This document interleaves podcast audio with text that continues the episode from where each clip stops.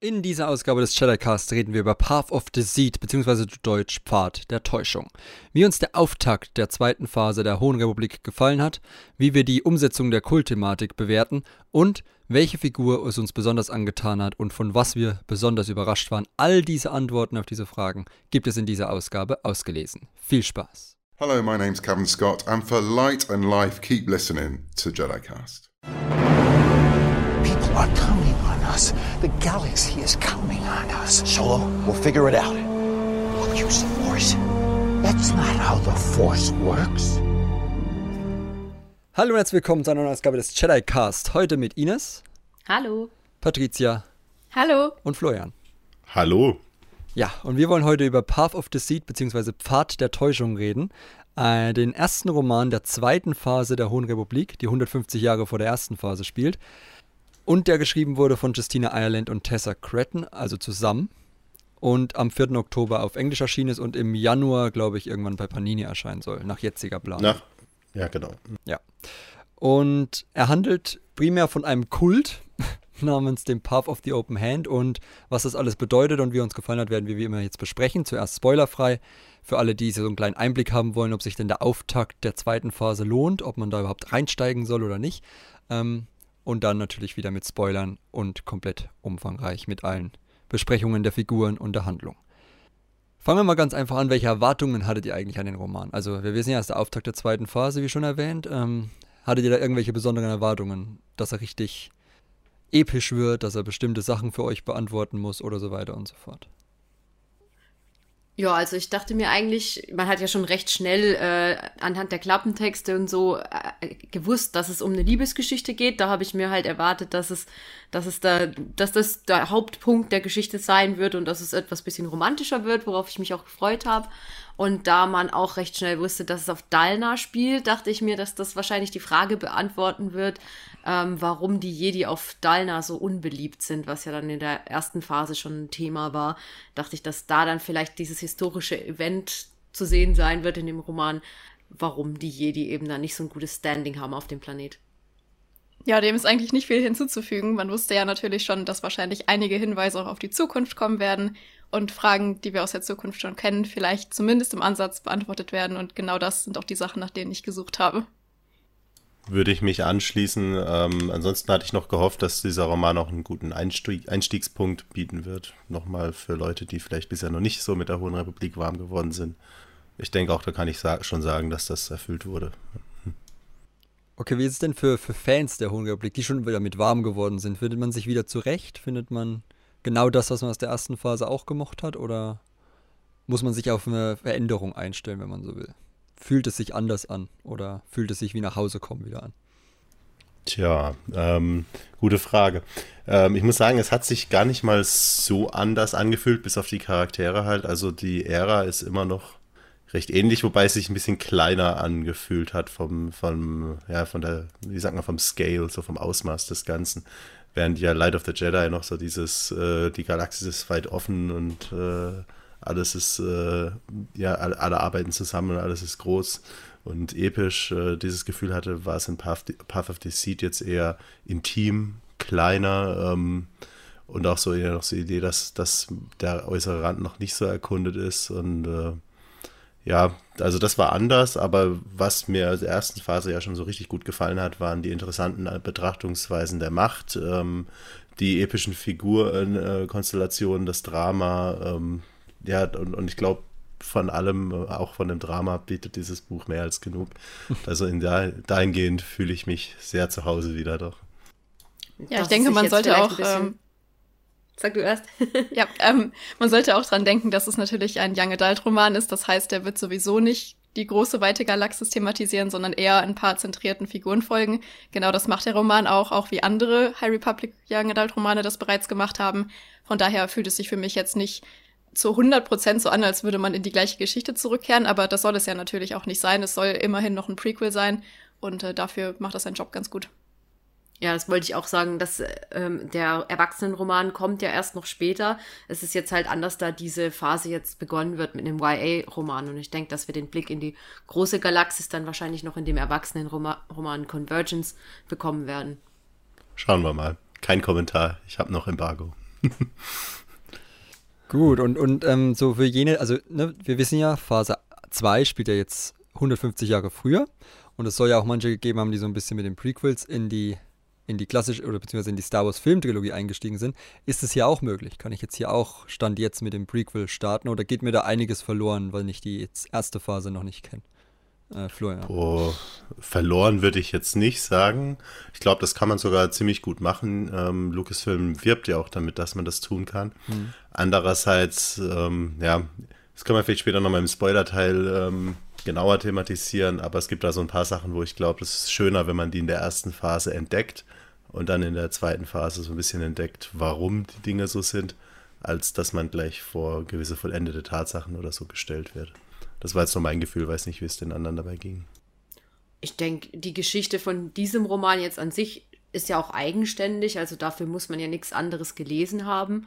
Insofern kann man das auf jeden Fall als Einstiegspunkt nehmen und wenn, wenn, ein, wenn einen dann noch mehr aus der Phase oder aus der ganzen High Republic interessiert, kann man ja dann noch weiterlesen. Also ich denke nicht, dass man jetzt als Neueinsteiger hier großartige Verständnisprobleme hat. Höchstens, wie Florian gesagt hat, dass es vielleicht andersrum schöner wäre, aber es ist jetzt nicht unmöglich und ich kann mir durchaus vorstellen, dass manche auch jetzt dazu stoßen werden. Ja, die Belohnung ist auf jeden Fall größer, wenn man einige Begriffe und Geschehnisse schon kennt, aber es funktioniert auf jeden Fall auch alleine.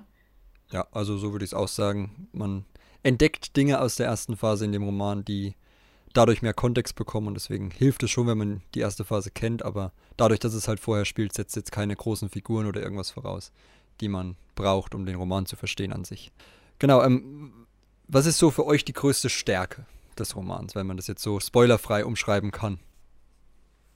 Hm, für mich war es, ähm, glaube ich, die, die, der Path of the Open Hand, also einfach die Darstellung von diesem Kultart, von dieser kultartigen Gruppe und wie die die Macht sehen. Die haben ja ein, ich weiß nicht, darf man eigentlich jetzt schon sagen im spoilerfreien Teil, oder? Das war ja auch in den Leseproben, dass die so eine Einstellung haben, äh, dass die Macht frei sein muss, dass man sie nicht benutzen kann, finde ich echt interessant und ist für mich eigentlich ganz logisch, dass es im Universum auch so eine Gruppe gibt, die quasi sagt, ja, nee, das ist irgendwie zu heilig und wir dürfen es nicht anfassen sozusagen und es, es wird was Schlimmes passieren, wenn wir die Macht benutzen. Das ist einfach mal eine ganz erfrischende neue Idee im Gegensatz zu den Jedi und vielen anderen Gruppen, die wir schon kennengelernt haben, die einfach die Macht spüren und dann auch nutzen. Hier mal ein ganz neuer Ansatz und das fand ich wirklich die Stärke von dem Roman. Kann ich so nur zustimmen. Stärke genau absolut äh, Stärke war in dem Kult und auch wie die Figuren äh, in und um diesen Kult herum agieren. Also ich fand das wirklich, da, da ging einiges an, äh, ja, glaube ich auch an Brainpower von den AutorInnen da rein, das authentisch darzustellen. Und ja, ich glaube, da kommen wir später auch nochmal drauf, aber das war wirklich äh, durchweg überzeugend in der Hinsicht. Ja. Äh, wenn wir schon dabei sind, Kult, ne, auf welche Figur kann man sich denn am meisten freuen? Also gibt es da eine, wo ihr sagt, wegen dem Roman lohnt es sich schon allein, ihn zu lesen. Äh, wegen der Figur lohnt es sich allein, den Roman zu lesen, so.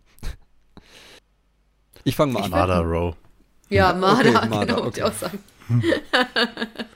Also ich muss sagen, ich, ich mochte auch den Jedi, also Kevmo Sink. Ja. ja. Ja, Kevmo ja. ist auch eine super tolle Figur, auf jeden Fall. Also ich fand Jana super. Ich hatte total Spaß an der Figur. Ich möchte jetzt noch nicht zu viel vorwegnehmen im spoilerfreien Teil, aber ich fand ihre Sichtweise und äh, wie sie gehandelt hat, hat äh, den anderen so ein bisschen widersprochen und es hat mir total viel Spaß gemacht, über sie zu lesen. Ja, ist immer gut, wenn äh, manche Figuren dann den anderen den Spiegel vorhalten, so auch so ein bisschen, ja. Das war richtig mhm. gut, fand ich auch. Also es, halten wir fest, es gibt nur gute Figuren, auf die man sich freuen kann. Oder ja, also verschiedene. Die, die, die, die, Kernfiguren sind richtig gut ausgearbeitet, ähm, wie man es von Justina Ireland schon kennt. Und ähm, Tessa Gratton setzt da, glaube ich, einfach auch nur noch einen drauf. Also funktioniert gut. Ja. Gut, und den letzten Punkt, den ich hier noch habe, ähm, die Umsetzung der Kultthematik, hat der Florian schon kurz erwähnt, dass da viel Arbeit reingeflossen ist von den beiden. Ähm, ja, gibt es da noch was hinzuzufügen? Ich kann Florian ja, da eigentlich nur halt zustimmen. Halt wirklich einen guten Einblick da drin, was so im Kopf von jemandem abgeht, der Teil von so einem ja. Kult ist und wie schwer es ist, sich da von solchen Glaubensvorstellungen zu lösen, die, die man vielleicht schon mhm. sein ganzes Leben, ähm, ja, in, wo man damit, womit man indoktriniert worden ist. Und ähm, das, also es gibt ja Leute, die wollen bei Star Wars immer so moralisch graue Charaktere oder so haben. Ich würde einfach sogar sagen, dass jeder in diesem Buch ähm, zumindest jeder Point-of-View-Charakter nach seiner festen Überzeugung arbeitet. Da ist niemand irgendwie Böses per se dabei. ähm, auch wenn es Leute sind, die stellenweise, sag ich mal, fragwürdige Entscheidungen treffen. Also man hat hier eine gewisse moralische Komplexität auch durch dieses Level an Kult und Indoktrination und so, was äh, Ines gerade auch meinte. Und man hat auch gar keinen so direkten Bösewicht, wie das ja in vielen Romanen ist, dass man eine Person hat, die so das Böse personifiziert.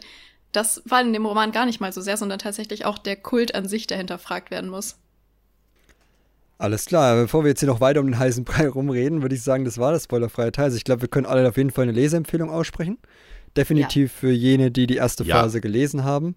Für alle anderen können wir nochmal sagen, lest auch die erste Phase vielleicht. Ich meine, die ist ja jetzt größtenteils auch fast schon auf Deutsch erschienen. Wenn ihr es auf Deutsch lesen wollt, auf Englisch ist sie komplett schon erschienen. Ähm, ja, auf Deutsch fehlt ja nur noch das Finale und ich glaube, wer da jetzt anfängt, hat bis März auch noch genug zu lesen. Das stimmt allerdings, wer jetzt erst anfängt, ja, der hat noch ein bisschen was vor sich. Von daher vielleicht jetzt auch eine gute Idee, damit ihr dann auch den nötigen Kontext für diesen Roman habt. Aber man kann natürlich auch mit dem einsteigen, wenn es unbedingt sein muss. Und wenn ihr jetzt so gehypt seid von unseren vagen Andeutungen, dass der Roman toll ist. Gut, dann kommen wir zum Spoiler-Teil. Und diesmal reden wir so ein bisschen handlung- und figurenmäßig parallel, weil wir so einige Figuren und Handlungen haben, die zusammenhängen, also sehr stark zusammenhängen, nicht so wie bei sonstigen äh, Romanen, wo es eher eine große Haupthandlung gibt, sondern hier ist es halt, wie wir schon gesagt haben, eher intimer, kleiner und die Charaktere ein bisschen fokussiert. Aber es, man kann es so ein bisschen einteilen in Figuren, die viel miteinander interagieren. Und wie gesagt, der zentrale Konflikt, das hat Ines ja auch schon im spoilerfreien Teil kurz angedeutet, ist ja die verschiedene Anschauung der Macht. Jetzt primär halt zwischen Jedi und diesem Kult. Also kann man die Macht nutzen oder ist, wenn man die Macht benutzt, das quasi ein Missbrauch der Macht und äh, Dinge verändern sich dadurch im Universum und werden, ja, irgendwo muss jemand dafür leiden, dass die Macht quasi gerade benutzt wird oder verändert wird, dadurch, dass die Jedi sie anwenden. Das ist so ein bisschen dieser zentrale Glaubensunterschied, beziehungsweise äh, ja, Argumentationsunterschied, den die da immer mal wieder austragen. Und ansonsten geht es darum, dass der Kult verschiedene Artefakte befreit, wie sie es nennen. Ich habe jetzt hier gerade Anführungsstriche gemacht. Ähm, also quasi sie stiehlt, um sie der, ja, der Ausnutzung oder der Benutzung zu entziehen. Und eins dieser Artefakte gehört nun mal leider einer royalen Familie und fällt auf, dass der nicht mehr da ist und deswegen werden die Jedi nach Dalna geschickt, weil Vertreter des Kults der offenen Hand, wie man ihn wahrscheinlich in Deutschland übersetzen wird, ähm, auf dem Planeten waren, als der Rod of Seasons, war das, ähm, gestohlen wurde. Das ist so ein bisschen der groß, äh, grobe Klappentext, wenn man so will. Und ich würde sagen, wir steigen mal mit dem Kult ein, oder? Also wie der dargestellt ja. wird und äh, welche Figuren, äh, oder beziehungsweise wie, wie er uns präsentiert wird. Gut, also der Kult wurde gegründet von einem ehemaligen Guardian of the Wills, zumindest angeblich. Wir wissen ja nicht, ob das so stimmt, was uns die Figuren da alles erzählen. Äh, von Saharold, um äh, ein Ort ohne Leid und Krieg zu erschaffen. Was habt ihr so gedacht bei der Erwähnung der Guardians of the Wills? Ich meine, die kennen wir ja schon, spätestens seit Rogue One, beziehungsweise halt, ne, wir kennen sie natürlich schon aus den ursprünglichen Ideen für Star Wars.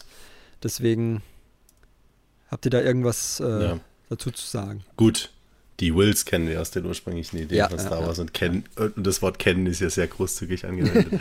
naja, ähm, sagen, wir, sagen wir mal so, ähm, ich glaube schon, dass das so zutrifft ähm, als Worldbuilding. Klar, man kann sagen, es sind vielleicht auch ein paar äh, nicht verlässliche Erzähler jetzt hier auch mit dabei, aber ähm, ich möchte jetzt mal nicht anzweifeln, dass das Worldbuilding, das die Autorinnen uns da jetzt präsentieren, ähm, ja, dass das irgendwie verzerrt sei oder so dadurch glaube, man merkt ganz gut in dem Buch auch, was äh, vom Kult verzerrt wurde und was nicht. Ähm, mhm. Ja, jetzt habe ich gerade kurz meinen Gedanken verloren. Vielleicht Ines. Also ich dachte mir bei dem bei der Erwähnung, dass halt jetzt sehr viel auf Jeddah zugearbeitet wird, was wir ja generell ja, genau. jetzt, also oh, ja. es wird ja dieses Hörspiel geben, The Battle of Jeddah, und es wird ja dann noch später noch angedeutet, dass die den nächsten Rod, welcher auch immer das nochmal war, auch von Jeddah stehlen wollen. Ähm, Daybreak. Rod of Daybreak, genau. Und irgendwie alles läuft und, und auf Jeddah gibt es irgendwie so ein Rat, wo viele äh, verschiedene Machtreligionen miteinander diskutieren. Und ich glaube, dass wir da noch ganz viel davon sehen werden und vielleicht auch noch mehr zu den Guardians of the Worlds in dieser äh, Phase. Ich habe mir bei der Erwähnung ja, genau. gedacht, oh, der perfekte Weg für noch ein Prequel. Ja, gell? Äh, vor allem, dass immer mehr so Andeutungen gab, ja 100 Jahre vorher, ne, 100 Jahre vorher sind wir auf genau. gekommen, da diese Szene ist ja, ja. Äh, den Gedanken hatte ich hier auf jeden Fall auch. Das ist dann die große Überraschung. Wir werden in Phase 3 nicht die Antwort bekommen, wir werden einfach noch ein Prequel bekommen. We have to go deeper into ja. the past. Nein, glaube ich jetzt nicht, aber äh, es ist auf jeden Fall äh, das Schöne auch an High Republic immer, dass äh, man sich quasi aus der Gegenwart der Filme, sag ich mal, ein bisschen zurückarbeitet, so schrittweise und auch Anspielungen droppt, so auf Sachen, die vielleicht noch gar keinen konkreten Sinn haben, aber durch mhm. einen künftigen Autor, künftige Autoren ähm, ausgearbeitet werden können, dann noch zu etwas, das dann wirklich auch Bedeutung hat. Also es hat ja Star Wars immer schon gemacht, angefangen mit Episode 4 und den, äh, ich, äh, ja, äh, mit den Klonkriegen, in denen Obi-Wan angeblich gekämpft hat, ja, niemand wusste, was das ist. Und dann wurde es irgendwann ausgearbeitet, was es ist. Also so denke ich, äh, wird hier auch wieder gearbeitet, auch mit verschiedenen Sith-Anspielungen in dem Buch, die es immer mal wieder gab. Ja. Ja, ist ja auch schön, wenn es nicht nur eine Vorgeschichte gibt in der Geschichte, wenn das Prequel schon geplant ist, sondern wenn auch einfach mal so eine Vorgeschichte existieren darf. Das ist ja immer, das genau. vertiefert, ja, vertiefert ja immer die Geschichte an sich. Eben, und Leute reden ja die ganze Zeit davon, wie sie das heißt, Star Wars mögen, weil diese Galaxis so eingelebt wirkt und so, ja. Mhm äh, als hätte sie, als hätte jeder, jeder Staubkorn eine Geschichte und das gehört halt auch auf einem Buch dazu, da so ein bisschen die Vergangenheit anzudeuten, ist tatsächlich auch eher was, was ich in den Romanen der letzten paar Jahre vermisst hatte, bevor High Republic kam. Ja, ist aber gut, dass es nicht so sehr war in den anderen Romanen, sonst hätte man vielleicht manche Sachen von High Republic nicht machen können. Wenn dazu wieder. Ja, je nachdem. Wie auch wieder macht. war, ja. ja. ähm, Genau, er hatte, genau, er hatte noch eine Vision von blauem Licht, deswegen haben die auch so als, als Kultfarbe quasi das Blau, was sie sich so immer ins Gesicht schmieren, ne? so Streifen und so. Ähm, und hat dann auf Dalna den Kult gegründet. Er wird geführt von Elders, also von, Älte, von Ältesten, wie es halt bei so einem Kult normalerweise übrig ist, und von einem Herald normalerweise. Und irgendwann kam dann die Mutter vorbei, oder die Mother. Äh, die Mutter. Die, die Mutter. Auf Deutsch heißt sie Mutter. In der Panini-Übersetzung. die Mutter gesagt. oh Mann. Äh, namens Elisha oder Elesia. Elesia? Elisha? Ich weiß nicht, wie man das aussprechen soll. Ich habe auch Elisha äh. gedacht. Elisha, ne? Ja. ja. Ähm, die von Eriadu stammt, auch ein Planet, den wir schon mal, also natürlich von Tarkin kennen, aber natürlich auch von der ersten Phase. Da kamen die her, die sich so ein bisschen mit, um Kasaf gekümmert haben.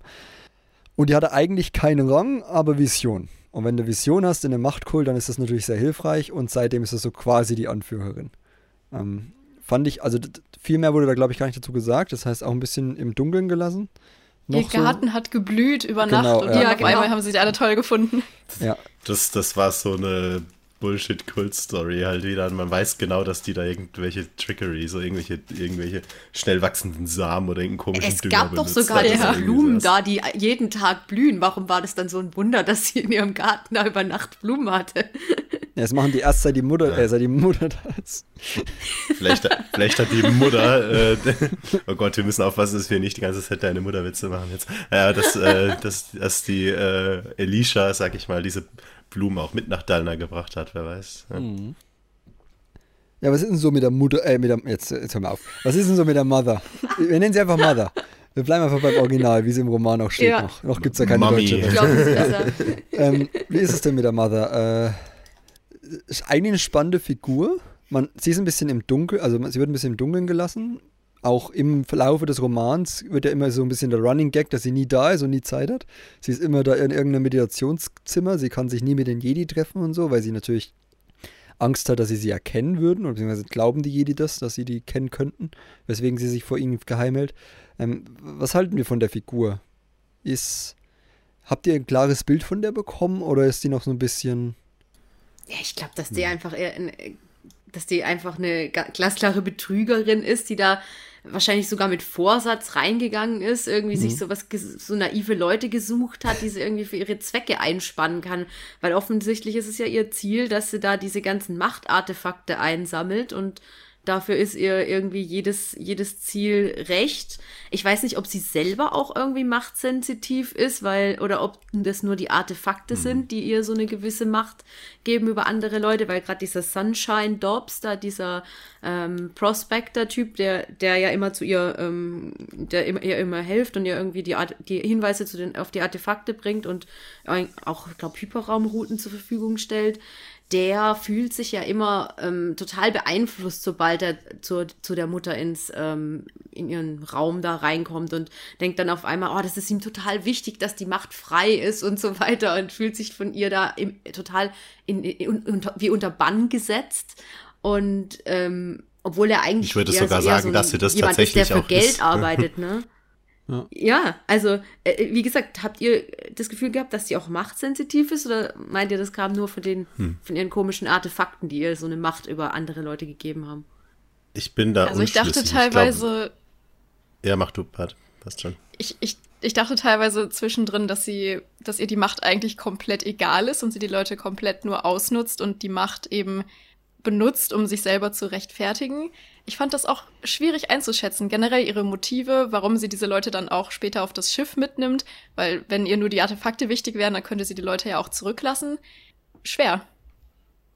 Ich glaube, die hat eine, auf jeden Fall, also ob es jetzt machtsensitiv ist oder nicht, äh, ich glaube, äh, wir können ja, denke ich, schon sagen, dass der Leveler da ja auch nochmal eine Rolle spielte. Und sie hatte dann plötzlich irgendwie graue Haare oder irgendwie sowas, ähm, was ja wahrscheinlich dann ein Effekt von dem Mhm. Leveler war. Ähm, wo man vielleicht sagen kann, vielleicht hat sie eine kleine latente Machtfähigkeit oder so.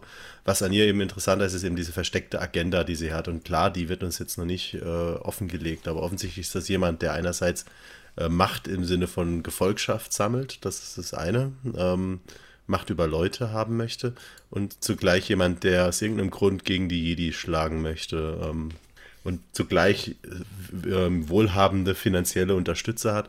Man kann jetzt überlegen, sind das einfach nur korrupte Politiker, sind das vielleicht sogar irgendwelche Sith-Sympathisanten, die äh, da irgendwie ein bisschen Ärger machen wollen oder sogar Sith selbst. Ich wollte jetzt zwar nie wirklich High Republic Sith haben, aber ähm, ist zumindest ein Gedanke wert, denke ich, dass da, dass da äh, was in die Richtung dahinter stecken könnte.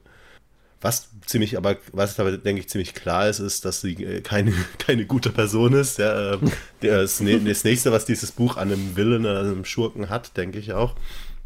Und dass sie wahrscheinlich auch die gesamte Phase über irgendwo im Hintergrund die Strippen ziehen wird, so wie Markion in der ersten auch. Und man sich so ein bisschen fragen darf, was sie dann letzten Endes im Schilde führt. Ähm, weil das Buch da, glaube ich, auch schon ein bisschen mehr verraten hat dann am Ende.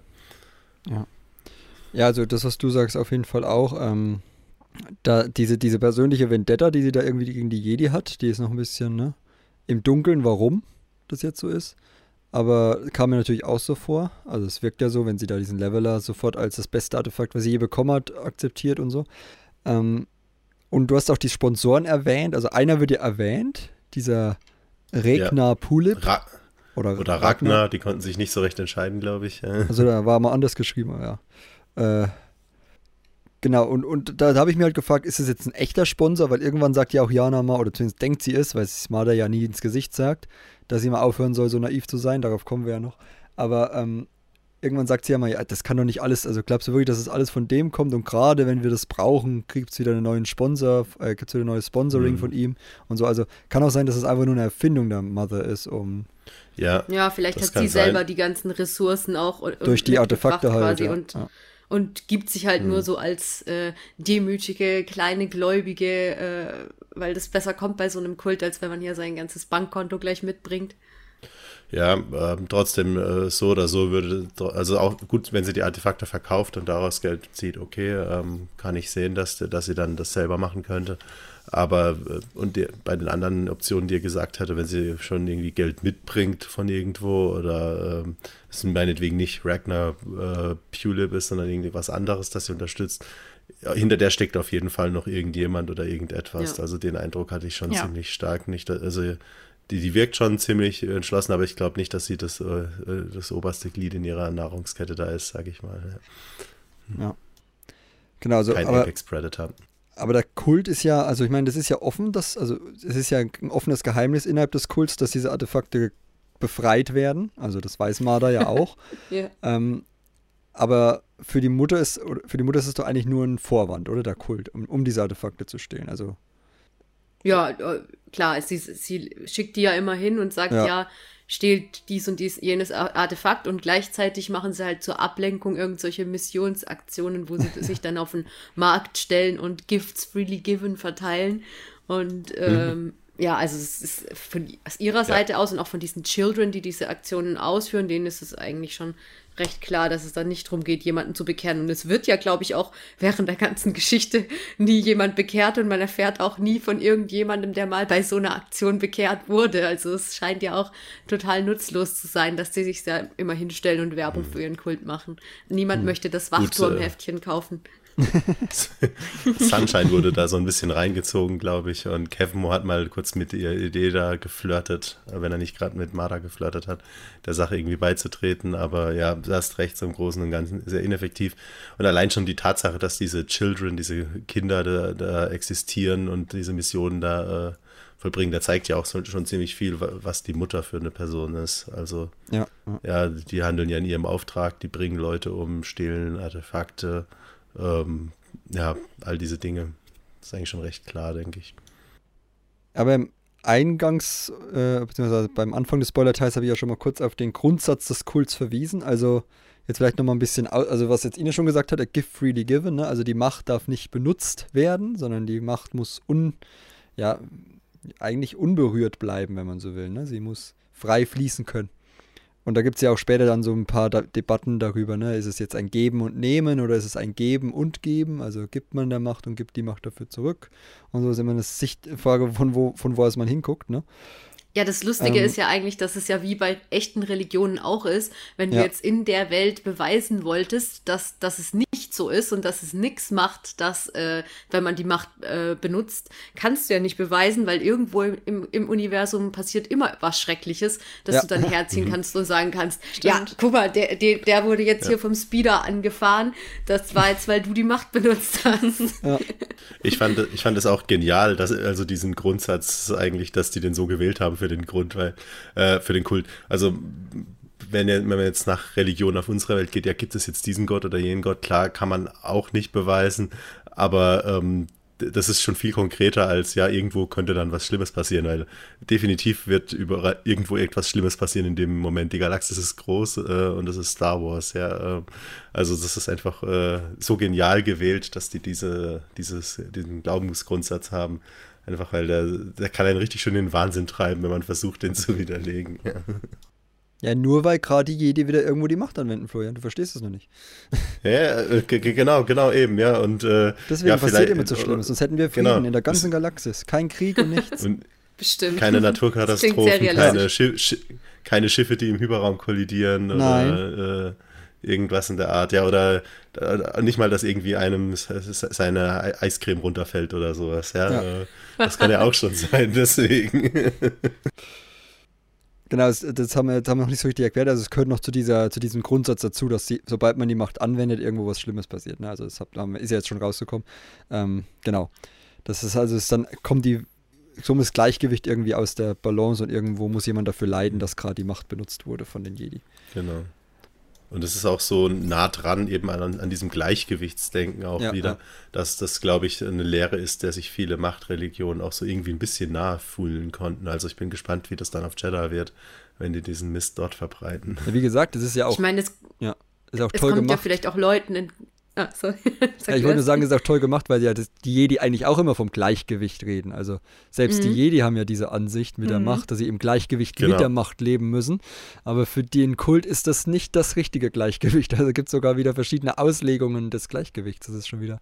Also es ist sehr schön Eben. detailliert und äh, plausibel auch, dass es diese Ansichten gibt. Ja, und ich denke eben auch, dass das auch den Leuten, die selber vielleicht nicht die Macht benutzen können, auch entgegenkommt, dieser Glaube, weil dann wird, sind ja wieder alle gleich. Wenn diejenigen, die die Macht benutzen können, sie dann auch nicht benutzen dürfen, dann gibt es auch keine, die sich über die anderen erheben, theoretisch.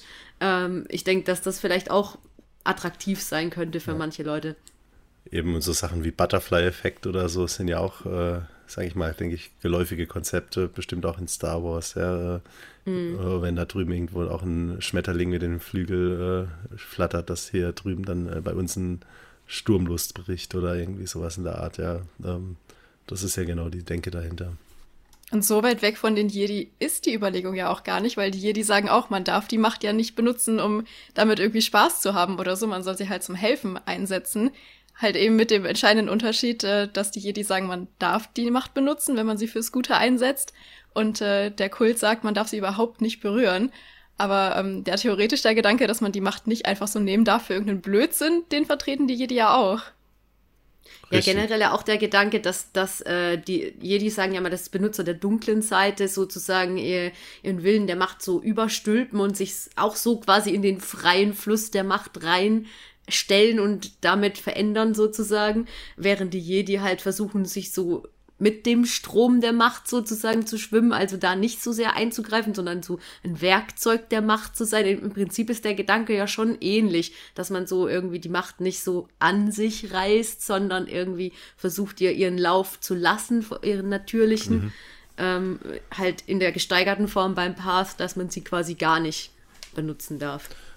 Eben, das ist ja das Schöne. Dann, ähm, das ist ja auch in den Religionen unserer Welt so, oder auch in den Kulten und Sekten unserer Welt so, dass eine Religion genommen wird und dann irgendwas pervertiert oder ins oder halt eben auch ins Extreme getrieben wird. Das ist ja Extremismus letzten Endes, was die hier betreiben. Ja, äh, klar, man sollte auf Gleichgewicht achten, man sollte der Macht nicht den Willen überstülpen, vielleicht auch, man soll sie nicht äh, einfach nur für irgendwelche Beiläufigkeiten im Alltag benutzen, aber äh, daraus gleich zu machen, ja, und wenn du das machst, dann bist du böse und pervertierst gegen die Natur und was weiß ich, ja, äh, dann ist, das ist ja dann eben die, Extremansicht wieder und das passt einfach perfekt rein, dass ein Kult sowas machen würde. Ja, also man kann die Macht auch nicht fragen, ob sie damit einverstanden ist. Von daher ist es auch Hm. wieder sehr Ja, praktisch, das einfach zu behaupten. Ja. ja. Ähm, der Kult ist aktuell auf Missionierungsplan, äh, auch wenn das nicht so richtig funktioniert mit den Children. Aber gut, es ist ja auch eher so ein, so ein Vorwand immer, ne? Dass die da mal kurz mit ein bisschen Leute werben sollen in, auf dem Planeten, wo sie sind. Aber sie haben jetzt den Plan, eine riesen Arche zu bauen und damit durch die Galaxis zu fliegen. Äh, die Gaze Electric, die wir ja schon kennen, wenn man die erste Phase gelesen hat, Mhm. Ja. als das Schiff von Markian Rowe. Ja, mein erster Gedanke war so, je, die Nihil haben diesen te fliegenden Tempel aber ordentlich äh, entweiht. Ja, er war ja nicht fertig. Absolut, ja. ja. Ja, ich habe mich ich- immer gefragt, ja. warum das Schiff irgendwie so heißt, äh, weil das irgendwie so gar nicht zu dem Kult passt. Die hätten das Ding irgendwie so Open Hand nennen sollen oder so. Zum Markion hat der Ich Name glaub- gepasst, aber jetzt irgendwie rückwirkend, dass, dass der Kult das Schiff so genannt hat, äh, finde ich irgendwie schwerer zu erklären. Patricia, ich glaube, da hast du eine Idee zu, oder?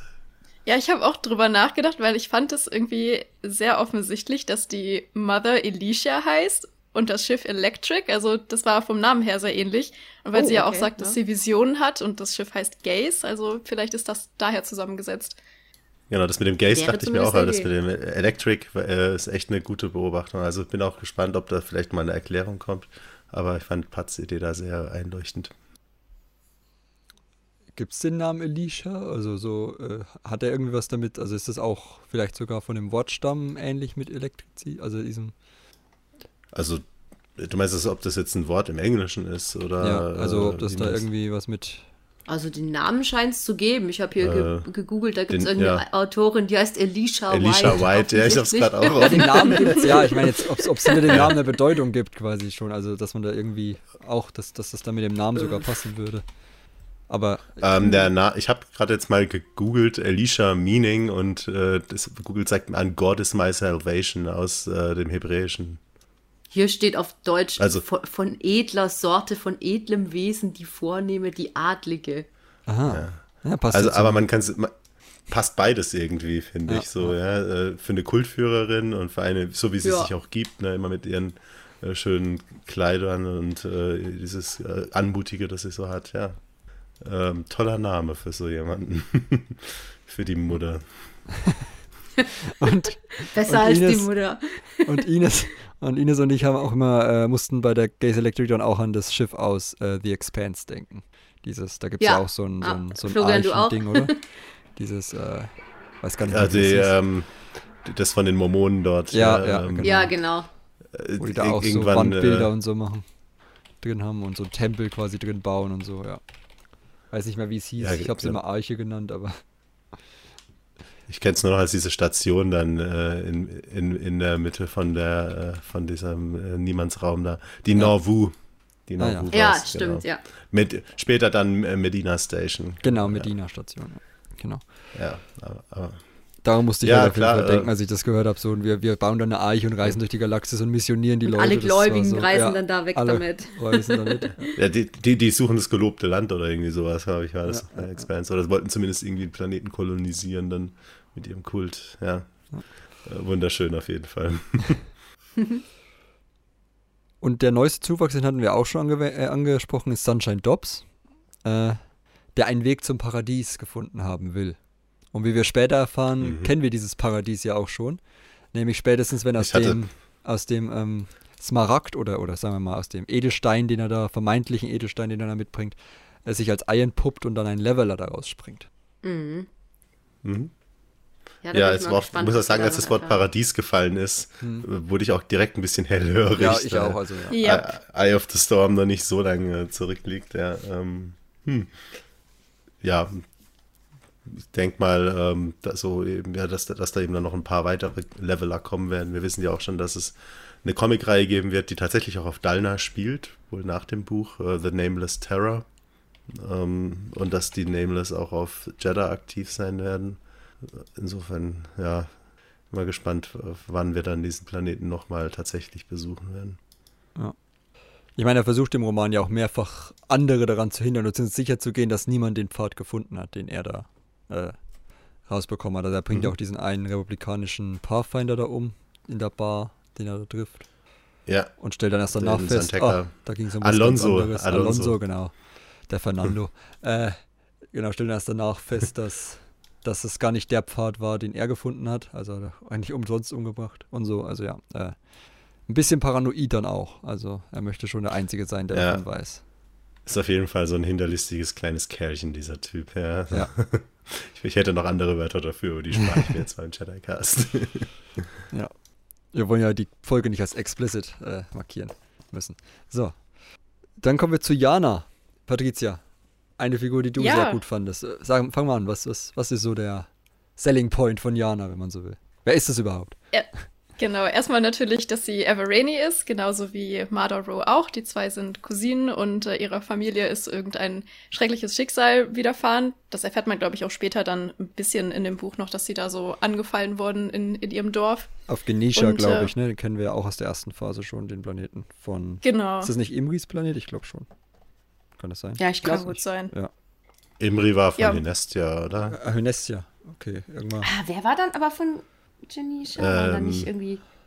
Die Oder Steady waren seine Wing, Eltern äh, so war halb da- und halb oder so irgendwie? Keine Ahnung, ich weiß es nicht mehr. Irgendwas Generell alle Nein, Planeten, die dort äh, genannt wurden, kamen überall schon, mal ja. vor. Ja, das ist, Ja, Ja. das, Fassen wir es das so war zusammen. das, das. Ich glaube, ich habe schon zu Patricia gesagt, so Welcome to the Justina-Verse oder so, weil die ihre Ja. gesamten Planeten aus der, aus der ersten Phase nochmal irgendwo ähm, abklappert oder so. Ich glaube, äh, Genisha war einfach nur, äh, war das der Startplanet von, äh, von, wie heißt's, äh, von, von dem Schiff, wo dies, also von der Steady Wing, wo in Mission to, äh, nee, in A Test of Courage da abgeflogen ist, quasi Richtung, Nee, tatsächlich, hier steht, dass es die Homeworld von Imri ist. äh, ach, von, von Imri. Ah, Und ja, seine ja. Mutter war von Hynestia. Honest, Honesty war, Honesty war, war, äh, äh, von, war Dalna, ja. war von Dalna und äh, Imri war von Honesty, okay, alles klar. Wusste ich doch, da war doch was, dass seine Eltern von verschiedenen Planeten waren oder so. Okay. Ich, hatte, ich hatte nur noch ein Estia auf dem Schirm. Ah, interessant, Tatsache. Gut, kommen wir zurück zu Jana. Ja, egal. genau. Kleine, kleine Imri. Kleiner Exkurs. Abschweifung. Wir wissen jetzt, auf welchem Planeten alles schiefgelaufen ist. Weiter geht's. Äh, nun ja, die zwei sind dann eben zum Kult geflohen und äh, dort aufgewachsen und Marder müsste ein bisschen jünger sein als Jana, weil sie kann sich nicht daran erinnern, aber Jana hat eben diese ganzen schrecklichen Erinnerungen noch und ist auch generell eine Person, die sehr viel vorsichtiger ist in ihrem Leben, die dieses typische Evereni-Mindset hat, von wegen, man darf niemandem vertrauen, man muss nur auf sich selber achten und äh, ja, ist deswegen auch dem Kult gegenüber skeptischer eingestellt. Aber das liegt natürlich auch daran, dass sie für die Mutter diese ganzen komischen Aufgaben machen muss und äh, die Artefakte einsammeln muss und da ständig, naja, in ganze prekäre Situationen gerät. Vor allem auch mit den Leuten, mit denen sie unterwegs ist. Der Trees zum Beispiel, der auch äh, gerne mal Leute umbringt. Also ja, diese Kinder sind ein bisschen rücksichtslos auch. Ein bisschen ist gut, ja. Ja, so, eine kleine, so ein kleines Sammelsurium aus Soziopathen oder so irgendwie. Ja. Ja, Jana hat mich auch so ein bisschen, ähm, ja, er hatte eher so dieses Temperament, das ich von Markion und ähm, von Aska und so gewohnt war auch. Also da war, ähm, dachte ich mir so, ja, da, da ist die Familienähnlichkeit auch ein bisschen vorhanden. Wir wissen natürlich nicht, von wem von beiden, jetzt von Marda oder Jana, ähm, dann auch Markion und so abstammen. Tendenz würde ich gerade eher tatsächlich sagen, geht in Richtung Marda, aber schauen wir mal. Ich sage mal, am Ende des Romans ist es auch kein Problem mehr wenn wir über Entschlossenheit und, und wo, äh, andere Themen. Oh, nee, ja, ich denke mal, da wird noch auch locker von Marder, von Marder abstammen. ja, ja, gut, ich meine, äh, sowas ist jetzt ja auch nicht unbedingt genetisch, wie man da eingestellt ja, ist. So, ja, aber, klar, aber, aber äh, so, so, ja, wenn, wenn, man das jetzt mal so sehen möchte, ja, so die Character Arcs über Generationen hinweg, ja, ja würde passen. Aber sie möchte ja raus, ne, aus dem. Also sie ist, sie ist wie, wie Patricia schon gesagt hat, Teil der Gruppe, die da immer die Artefakte für die Mother stiehlt und sie möchte da aber raus aus dem ganzen Ding. Sie möchte jetzt in einen Weg gehen. Der Kult war schön und gut, hat uns gut aufgezogen, hat ein schönes Zuhause halbwegs, äh, reicht jetzt aber auch und am liebsten mit ihrer Freundin Cord zusammen. Aber das Problem ist, die ist die Tochter des Heralds, also dem eigentlichen Anführer des Kults. Und da ist es vielleicht nicht so praktisch, dass man mit ihr zusammen fliehen will. Auch wenn sie sie nie wirklich fragt, was ja dann auch so ein bisschen der, sagen wir mal, ihr, äh, ja, ihr Streitpunkt wird zwischen den beiden. Das ist auch das Tragische an den beiden. Dass sie immer nur annimmt, dass sie nicht mit ihr gehen würde.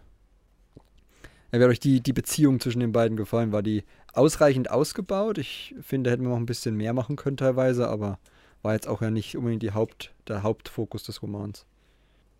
Also ja, wichtig war es, glaube ich, vor allem, dass wir Janas Perspektive darauf bekommen und ja. äh, dass sie vor allem gerne weg möchte. Klar hätte man mehr schreiben können, vielleicht auch noch eine Sicht von Core irgendwie äh, einbauen können, aber wir wussten ja, dass die dem Path auch gut gegenüber gesinnt ist und dass das eben der Streitpunkt ist. Von daher finde ich, das hat ausgereicht, um zu verstehen, wie Jana sich fühlt. Ja. Und die kultfreundliche Perspektive hatten wir ja schon über Marder. Ich glaube, es ist auch genau. eine Stärke des Buchs, dass es sich auf eher wenige ähm, Perspektiven äh, von Charakteren konzentriert und die gut ausarbeitet als viele andere etwas breiter tritt, sage ich mal, dann, oder ja, oder ja. etwas, äh, nee, mhm. nicht breiter, wie es ja, genau, eher, eher, genau, das Buch geht eher in die Tiefe statt in die Breite. Das finde ich schön. Ja, und, und Jana lebt auch eher so das aus, was wir aus dem Eye of the Storm Comics kennen. Also auch die, die Charakterzüge genau. ihrer Spezies, also dieses skeptische, ja. paranoide, über jeder will, jeder will uns was Böses. Sie hört einmal das Wort Jedi, schon sind die Koffer gepackt quasi. Ja. Ähm, das, das, das, das hat mir schon sehr gut gefallen. Das war halt so, weil, weil wie er gesagt hat, Marder weiß, kann sich nicht mehr so richtig an den Verrat quasi oder die Flucht von Genisha dann erinnern. Und deswegen äh, ist sie da ein bisschen naiver und ein bisschen gutgläubiger auch als, als Jana, die dann noch eher dem alten Everini-Weg folgt. Die absolute Zynikerin auch. Ja, ja. Hat aber auch gut ich getan, auch in diese Kapitel von, von Marder, ja. die total begeistert ist vom Kult, dann auch mal eine Perspektive zu haben, die einem wieder sagt, Moment mal, so sind die Dinge eigentlich. Hm. Ja, ich das fand war auch interessant bei Core eigentlich, dass, dass die ähm, ja immer so beschrieben wurde, dass sie wahrscheinlich machtbegabt ist, weil sie ja immer sofort weiß, wo die Artefakte sind und so und irgendwie so jede Stunts da hinlegen kann, wenn die unterwegs sind mit ihren Children. Und äh, dass das quasi so von jedem so totgeschwiegen wird, auch von ihren Eltern, die müssten es ja wahrscheinlich auch mal irgendwann ähm, bemerkt haben. Und auch der Mutter natürlich ist es egal, die, der ist ja nur eigentlich nicht wichtig, dass niemand die Macht nutzt, sondern nur, dass die Artefakte eben daherkommen. Finde ich irgendwie, fand ich irgendwie eine coole Idee, dass sowas dann einfach totgeschwiegen wird und jeder eigentlich weiß, was mit ihr ist, aber niemand mhm. spricht's aus oder niemand sagt was dagegen. Da könnte man jetzt Analogien zu anderen Dingen drin sehen, oder, Patricia? So ein bisschen so out of the closet oder auch neben nicht. Ach ja, das fand ich jetzt aber tatsächlich gar nicht mal so hm. on the nose hm. in dem Roman. Die zwei die sind ja relativ offen. Ja, ich sage ja nur auf unsere Welt übertragen. Weil, weil in, in, einer, in einer Machtreligion oder, oder einer Anti-Machtreligion wie dem, dem Path ist Machtsensitivität äh, vielleicht ähnlich wie ähm, sage ich mal jetzt, Queerness in äh, gewissen strengeren christlichen äh, Denominationen oder so. Ich dachte das jetzt nur als Analogie. Ja, äh, ich ja. habe da eher drin, ja, also kann man so sehen, ich habe da eher drin gesehen, dass es, dass man da vielleicht auch sieht, dass äh, gerade so Verwandte von Führungspersonen in gewissen Kulten nicht immer so harte Maßstäbe bekommen wie andere. Ja, stimmt. Ja, das auch noch. Anderer, andererseits glaube ich auch, dass das mit ein Grund ist, warum sie dann auf diese verhängnisvolle Mission mitgeschickt wird. Ja, abgesehen davon, dass Jana loswerden wollte, offensichtlich. Ich glaube, da Ähm, spielt aber auch ein also bisschen wurde- die, Ja. die Abneigung der Mother mittlerweile gegenüber dem Harold mit rein. Also ich glaube, die sind sich ja auch nicht so grün, Ja. dass der da, dass sie sagt, ja, dann bringe ich erstmal seine Tochter ums Eck. Also, Ja, der hatte, der, der hatte ein paar gute Gründe da, glaube Ja, ich. Oder was heißt gute, eher böse. Aber ja. genau, Jana geht auf zwei Missionen. Einmal soll sie einen Dagger beschaffen, äh, der Leute von der Macht trennen kann. Stelle ich mir auf jeden Fall abenteuerlich vor, wie das dann so aussieht. Und so, ob man da so durch die Luft schneidet oder so. Das ist eigentlich ein, spannende, spannendes, spannendes Item. Und ich dann, frage mich, ob diese Artefakte überhaupt wirklich was bewirken oder ob das einfach nur irgendwelcher, ja, so, so, so Bullshit ist, der denen zugetragen wurde quasi. Ja, ja, so, so Sammlerdings halt, so Geschichten, die da rumgewoben werden, damit es ein bisschen mehr wert ist, so nach dem Motto. Ja. Aber die zweite, das wissen wir, dass das was bringt, nämlich das ist dann der Rod of äh, irgendwas. Seasons? Seasons. Ach, der haben die Glaub den ich. nicht schon? Die haben den auch schon, oder? Rod of Seasons und Rod of Daybreak, gab es da noch einen? Ja, Sie äh, sollten dann noch diese Jedi-Tiers stehlen gehen. Das geht dann ja schief. Genau. Ja, stimmt. Genau. Ja. Ach ja, genau, die Jedi Stimmt, ja. Tears, ja. ja. Entschuldigung. Genau, da werden, werden sie noch hingeschickt nach, das habe ich mir aber aufgeschrieben. Telji, Telji, spricht man so aus? T-H-E-L-J ist der Planet, also komischer Name. Ähm, Telsch, hätte ich jetzt Telsch, gesagt. ja. Und zwar sind, sie, sind die Leute dort gewarnt worden, die Sicherheitskräfte, nämlich von Sunshine Dobbs im Auftrag der Mutter. Um Jana und Co. loszuwerden. Was auch bis auf Jana gut klappt. Und Jana stapft dann zurück und verlangt Antworten, wo wir dann nachher wieder anschließen, wenn wir darüber reden, wie alle Wege sich quasi dann plötzlich kreuzen in den letzten sechs bis sieben Kapiteln. Aber ja, wie hat euch die Mission noch gefallen? Also, äh, beziehungsweise gefallen ist da, glaube ich, das falsche Wort. War ein ziemlicher Reinfall. Hm. Es war aber auch absehbar, dass das schief gehen wird oder sabotiert Ja. werden wird. In dem Moment, das wurde mir in dem Moment klar, als plötzlich Sunshine der Pilot war und nicht der Ja. Typ, der die immer da rumgeflogen ja. hat. Äh, Sens ja, genau, richtig. Ähm, also da dachte ich mir schon, oh Gott, nee, die, die, diese hat sich jetzt die rausgesucht, die sie für entbehrlich hält oder so. Ja, ja. Gut, äh, ich habe nochmal nachgeguckt, es gibt doch den Rod of Ages. Äh, drei Stück. Ah, waren's. ja. Den soll Sunshine Dobbs im Prolog finden, der wird aber nicht mehr erwähnt dann. Da wird Also, auch nicht gesagt, hm. wo der ist, oder? Noch, noch nicht. Es wird nur gesagt, der eine ist im Museum und- auf Jeddah und der andere ist bei, den, bei der Hainestian Royal Ja. Family. Und den haben sie ja gerade gestohlen, deswegen, deswegen sind ja die Genau. Jedi nach Dalna gekommen, wegen dem Seasons Rod und der andere soll ja am Ende dann von Dobbs äh, geholt werden, während, während die Gaze Electric auf dem Weg nach, Da- äh, nach Jeddah ist. Ja. Ja. Gut, dann kommen wir mal zu den beiden äh, Turteltauben des Romans. Kevmo Sink und Marder Rowe. Florian, was, äh, wer, wer ist denn Kevmo Sink? Äh, Kevmo Sink ist ein Jedi-Padawan, ein Pantoraner, ähm, jemand, dem, äh, ja, sag ich mal, ein, ein sehr vertrauensseliger, offenherziger und lustiger Typ, so würde ich sagen. Äh, ich glaube, Pat und ich haben auch so ein bisschen spekuliert, ob er in die Richtung vielleicht auch äh, Aufmerksamkeitsdefizit etwas haben könnte, da er sehr ungeduldig, sehr unruhig ist, beim Meditieren nie stillhalten kann. Er ist eigentlich ein rundum sympathischer Charakter, muss ich auch sagen. Ich weiß nicht, wie es euch Ja. ging, aber ich habe Ja. den sofort ins Herz geschlossen, ähm, was dann einige Dinge später ein bisschen schmerzhafter gemacht hat. Hust, hust.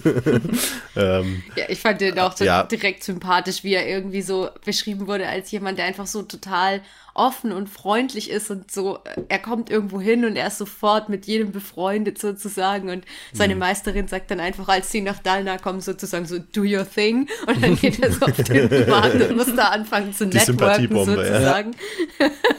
Das fand ich einfach Ich total cool. Ich habe den Pat gegenüber vorhin schon als äh, Sympathy Trap bezeichnet, also jemand, der uns Leser da quasi so begeistern sollte, dass es hinterher umso mehr schmerzt. ich glaube, das ist gut hat gut funktioniert. Ja. Die einzige, die sich nicht davon einlullen lässt, ist die Herbergsmutter.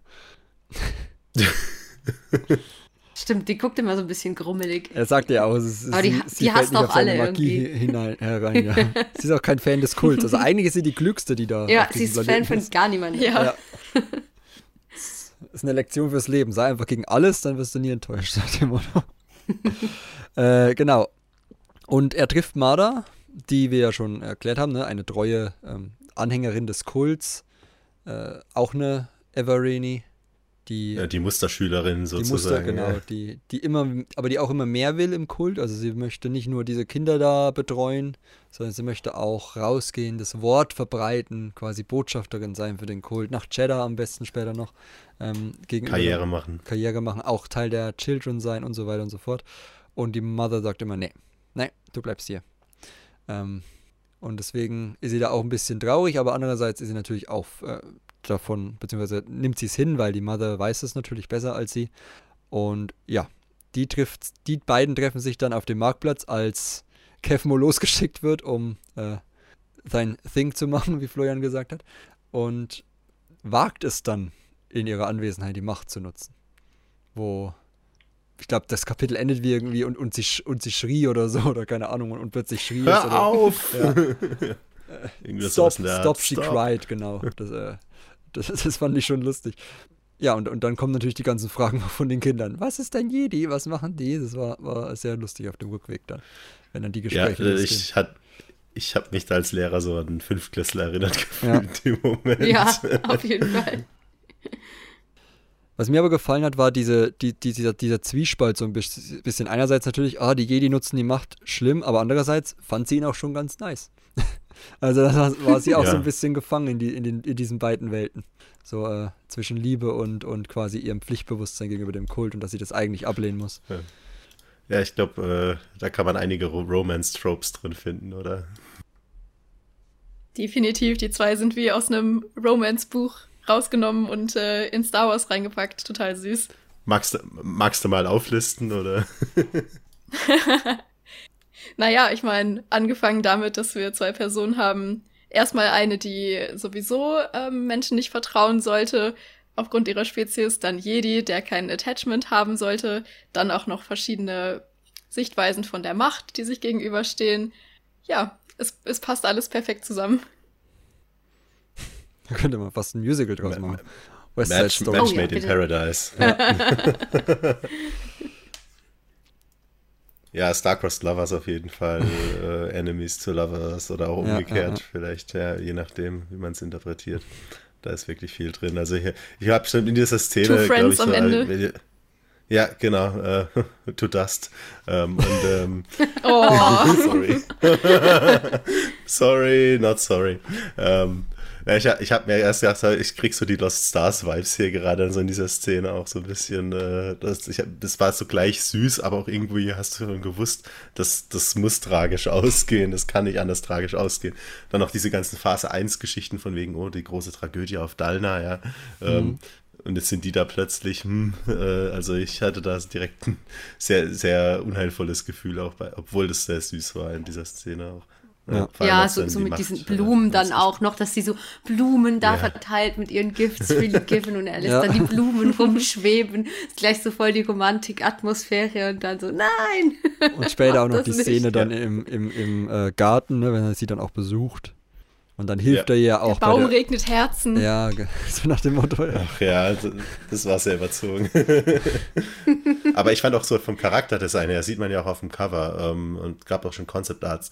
Es ist ja so dieses Flower Girl, so ein bisschen ganz, ganz äh, demütig und äh, zart und, und, schm- und schlank und alles. Ja, so, äh, hat ja auch einen gewissen Charaktertrope, deswegen fand ich äh, sehr, sehr interessant, was dann am Ende auch aus ihr wurde. Also, ähm, das muss ich auch noch sagen, für dieses Buch. Das hat wirklich keine Figur so gelassen, wie, äh, wie, wie sie am Anfang war. Ja, entweder, sage ich mal, direkt körperlich verwandelt, wie bei den beiden Jedi, oder ähm, zumindest den Charakter halt so richtig auf den Kopf gestellt nochmal. Bei niemandem mehr als bei Marder, finde ich. Ne, der Harold war ganz, war ganz stabil. Ansonsten. Ja, ich meine, ich meine jetzt Ja gut, der hat sich den ja so Handelnden- zurückgehalten, ne? Ja, von den handelnden Der, ich glaube, ich glaube, der wird noch eine richtige Kampfsau in den nächsten Auf jeden Fall, ja. äh, Büchern. Der hatte ja so eine Hintergrundgeschichte, dass er irgendwie im Militär war und da sein, sein Leku da irgendwie so abgetrennt wurde. Und ähm, die ganze Zeit hatte, hatte glaube ich, ja Marder so den, äh, Jana so den Eindruck, dass er irgendwie so der Stiefellecker nur von der Mutter ist, aber dann am Schluss stellt sich ja raus irgendwie, dass der doch mehr wohl drauf hat und wahrscheinlich äh, jetzt dann mehr seinen Willen durchsetzen wird in Zukunft und für, für sich selbst und seine Familie kämpfen wird. Ja. Ich fand es auch sehr witzig, wie dann da äh, am Ende des Romans alle in anderen Outfits stehen, richtig wie im Film, wenn man sich so entwickelt hat und in den Stimmt. nächsten Film geht, dann muss auch ein anderes Outfit da sein. Er trägt jetzt schwarz, Jana ist in ihren engen Roben da, Marder hat ihre Roben enger gemacht, also das fand ich sehr witzig. Und hat anderes so Make-up. Genau. bei, bei, was Florian auch gesagt hat, dass wir da das Konzept Art und so haben von Marder, ne? also das passt ja auch so null eigentlich zu ihrer Spezies. Also Diese, dieses, Ja. dieses Zurückhalten. Also wir wissen ja, sie haben spitze Zähne und glaube auch Klauen, ne, teilweise ein bisschen. Also zumindest zu ja. Die neigen. war sehr Fingern. anmutig da. Ja, hm. also so ein bisschen. Und, und das verdeckt sie irgendwie sehr gut und, und möchte halt auch nicht so wahrgenommen werden. Ihre Schwester ist da nicht so, oder ihre Cousine beziehungsweise ist da nicht so zurückhaltend. Genau, sie beaufsichtigt da auch den, äh, die Kinder des Kults. Also sie hilft auch dann später diese, das fand ich so ein bisschen, also der, der Nebenplot war ja ganz nett, aber ich habe mir die Namen ehrlich gesagt nicht gemerkt, da diese RL da und so, diese Was unten zu dritt. Felice und ihre Ja, zwei Männer und und ihre zwei fünf Männer, ja. Kinder. Ich konnte mir nur einen Namen merken, nämlich Felix oder Felix. Ja, Ja, Fe- Felix Felix, und ja. Und Erdal. Er- Erdal, Nee, genau. Erdal, das ist auch ein Name, ist ein türkischer Name. Ich kenne jemanden, der so heißt, also ohne den, die, Ja, ja. die ja, Leerstelle ja, ja. dazwischen, deswegen konnte ich es mir merken. Ja, die Da Kinder haben es ja gar nicht erst benannt. Namen in diesem Ding. Von daher, Kinder hat man gar nicht erst benannt, das war ganz praktisch. Äh, den musste man sich auch nicht merken. Aber ja, ähm, also sie hat dann noch, sie hat auch eine Figur dabei gehabt, das wollte ich eigentlich nur sagen, die wir kennen, nämlich Tromac. Äh, Ja, Elder, Yep. später Elder. Ähm, jetzt noch ein Jetzt noch Kind. nicht so alt. aus Der- Star Wars Adventures. Genau, ist das Star Wars Halbe Adventures. Genau. Der ja dann später auch einen Kult leitet, der ähnliche Züge hat, wenn man so will. Die Elders of the Path, der Begriff Ja. wird sogar mal benutzt in dem Buch auch, ja, so, äh, also the, the Herald and the Elders of the Path wird irgendwo mal so gesagt, also der Begriff ist schon vorhanden tatsächlich. So heißen wahrscheinlich einfach die Elders, ne? Dann. Ja, es wird ja auch, glaube ich, Weil in ja der Path Crashpoint of the Tower, Open Hand und dann die Elders of the Path wahrscheinlich von diesem Kult Genau. damit gemeint, ja. Richtig, und auch in ähm, Crashpoint Tower wurde ja schon gesagt, so von ihm, oder nee, nicht von ihm zwingenderweise, ich glaube von so einem anderen Elder, dass die Nihil und die Elders of the Path mehr oder weniger so aus, dem, aus derselben äh, Urgruppe so mehr oder weniger hervorgekommen sind. Hm. Ähm, also das, das haben die echt schon äh, von langer Hand vorbereitet, da dieses Ja, Schisma oder was auch ja. immer. Ja. Ja. Ja, und, und, und äh, nochmal zur Verbindung von, von Kevmo und äh, Marder. Also, wie gesagt, der hilft dir ja dann auch. Ne? Dann, dann gibt es ja noch diese Überschwemmung, die dann plötzlich über sie hereinbricht und wo er dann hilft, da die, Ja, die Kinder da- zu retten. Und Da habe ich mich auch gefragt, ob die Mutter da irgendwie was machen konnte oder ob sie da irgendwie, das war auch so ein Grund, wo ich dachte, ob sie vielleicht machtbegabt ist, weil ja so komischerweise so ihr Zimmer war so nur ganz wenig überflutet. Irgendwie fand ich schon etwas Auch- kuriosen Zufall. Vielleicht, vielleicht hat sie es auch äh, stabiler bauen lassen oder was weiß ich. Ja. Wasserfest Ja. gemacht, keine Ahnung. Aber Bessere ja, klar, ähm, nicht, kein, bestimmt kein Zufall natürlich. Ja. Ja, da, da war halt auch wirklich so, ich, ich, ich habe mich echt ein bisschen von dem Roman täuschen lassen. Ich war so im, im Mittelteil dann, wo er da irgendwie drei Tage bei dem Kult rumgehangen hat und äh, mit dieser Scheune da und den Leuten da irgendwie äh, Geschichten erzählt hat und sich um die Kinder mitgekümmert und so, habe ich auch wirklich gedacht, ach, das wird ein schönes Ende nehmen. Nein, nein, nein, nein, nein. Du Oh, hast den nee. Titel vergessen, also du hast dich wirklich Ja, täuschen lassen. Ich habe mich ja, wirklich Pfad der. Ich war, ich war Du bist den Path of Deceit gewalkt. Ja, ja, auf jeden Fall. Ich, ich habe mich da wirklich täuschen lassen. Ich habe es dann auch später, so wie dumm war ich eigentlich, aber ja, so kurz habe ich gedacht, ja. gerade noch weil Marder halt Man auch nur so gehofft. sympathisch dargestellt. Ja, genau, das war die Hoffnung. Da war der Hoffnung Vater der Gedanken. Ist halt immer so. Ja, aber ja, gut, ist halt, ist halt leider so. Ähm, können wir nicht mehr ändern. Jedenfalls ähm, will Marder dann auch mit, mit der Hilfe von Kevmo nach Jeddah und diesem Kult, oder nicht dem Kult, diesem Path of, nein, nicht Path, äh, Seed of Convocation, mein Gott, äh, beitreten, diesem, ja, Machtrat, den es da gibt, quasi, wo sich diese ganzen Kulte sammeln und über die Macht diskutieren und, ja, und sie sagt halt, da müssen wir auch vertreten sein. Ähm, Zentralrat der Macht, oder? ja, genau, der Zentralrat der Macht, wenn man so will. Und äh, die Mutter ist da nicht so begeistert von und die sagt dann später auch, ich möchte ihn nicht dort haben. Und da wird Marla schon wieder ein bisschen skeptisch, weil sie sagt, ich und nicht die Macht. Also wenn die Mutter was sagt, dann muss es ja immer die Macht wollen und nicht die Mutter. Das fand ich auch ein schönes Detail, dass sie da so drauf hört. So. Äh, Ja, diese, Ku- diese Kultführer sind ja auch immer so, ne? ja. Ja, dass sie so ihren eigenen Willen dann als den Gottes oder der Macht oder was auch immer ausgeben dann. Ja, aber es ist auch schön, wie, ich meine, wir haben ja diese Point of View-Kapitel jetzt zu Marder, ne, und, und Jana. Jana ist sowieso skeptisch, aber die ist auch nicht so, also die hat auch manche Gedanken nicht, oder beziehungsweise manche, ist bei manchen Gesprächen nicht dabei, die Marder hat. Aber diese Marder-Kapitel sind irgendwie toll, weil dann auch manchmal so Elder zu ihr hinkommen und sagen, ja, werd nicht so wie die Mutter, so nach dem Motto. Oder, äh, ich wundere mich, was die, äh, wenn die, wenn die Macht, äh, wenn die Macht der Mutter Visionen gibt, was die Mutter der Macht zurückgibt und so. Und so. Also mhm. sie stellen so immer diese Fragen und dann merkt man auch, dass genau diese Querelen, diese, diese internen Ränkespiele so ein bisschen, die Eltern sind wahrscheinlich auch nicht alle Fans von dieser Mother, die da einfach kommt und nee. plötzlich ja. die, die Rolle der Führerin annimmt, obwohl das eigentlich ihre Rolle ist. Vor allem, wenn, vor allem, wenn das dann wirklich ein Schisma kommen sollte. Ähm, wir haben ja dann irgendwann die Nihil und die Elders of the Path, die ähm, ja, ja. und ich finde es auch lustig, dass sich das Tromac und Co. sich dann die Elders of the Path nennen, ja, ähm, so quasi nochmal Rückbesinnung auf das äh, ursprüngliche eher. Also ja. Ja. Ich dachte mir auch, dass es da ist echt noch so eine Erklärungslücke für mich auch, ähm, was mich noch interessieren würde, wie die Mutter es wirklich geschafft hat. Klar, sie hat dann so mit ihren Wundern und dem blühenden Garten und den Visionen und so, aber es ist ja schon schwierig, wenn du jetzt in so eine etablierte Religion oder Sekte reinkommst, da dann irgendwie so eine neue Rolle, eine neue po Position für dich zu erschaffen. Ich meine, wenn ich jetzt in irgendeine Sekte reinkommen wollen würde, dann könnte ich ja nicht einfach irgendwie da eine neue Position für mich etablieren. Das wäre ja total schwierig.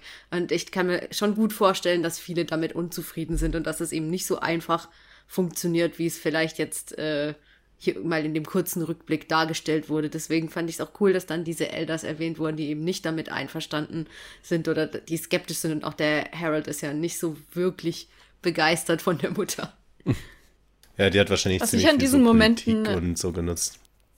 Was ich an diesen Momenten mochte, ist, dass ähm, man ja eigentlich dachte, jetzt wird Marder sich vielleicht mal bekehren lassen oder das Ganze mal hinterfragen. Und jedes Mal, wenn sie eine Herausforderung hatte, sie hat ja auch Kevmo als Herausforderung bezeichnet, ist sie dadurch eigentlich nur noch radikaler geworden. Und ich dachte beim Lesen jedes Mal, okay, jetzt wird sie es sehen, jetzt wird sie es einsehen. Und dann hat sie sich es wieder zurechtgelegt und war dann irgendwie noch mehr in diesem Glauben drin.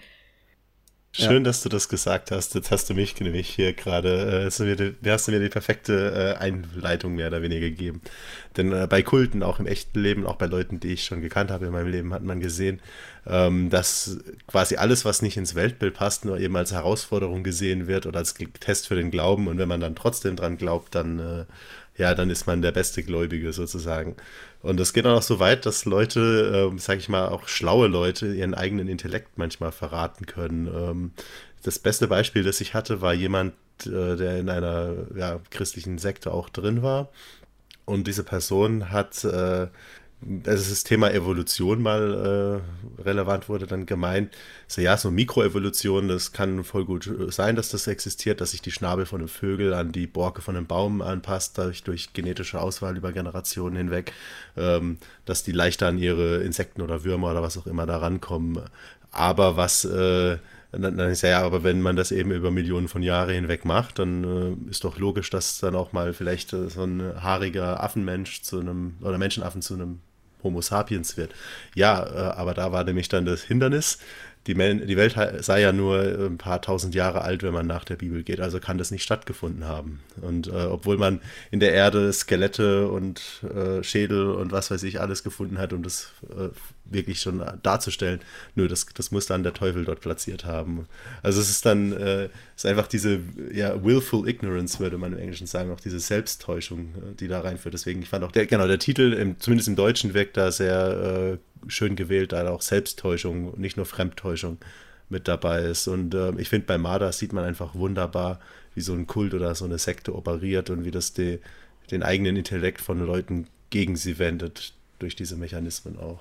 Also ich weiß ja. nicht, ob ihr damit was jetzt anfangen konntet, aber das ist zumindest was, das mich beim Lesen immer wieder so mehr, ja, ich sag mal, ein bisschen getriggert oder auch an Leute erinnert hat, die ich eben kannte.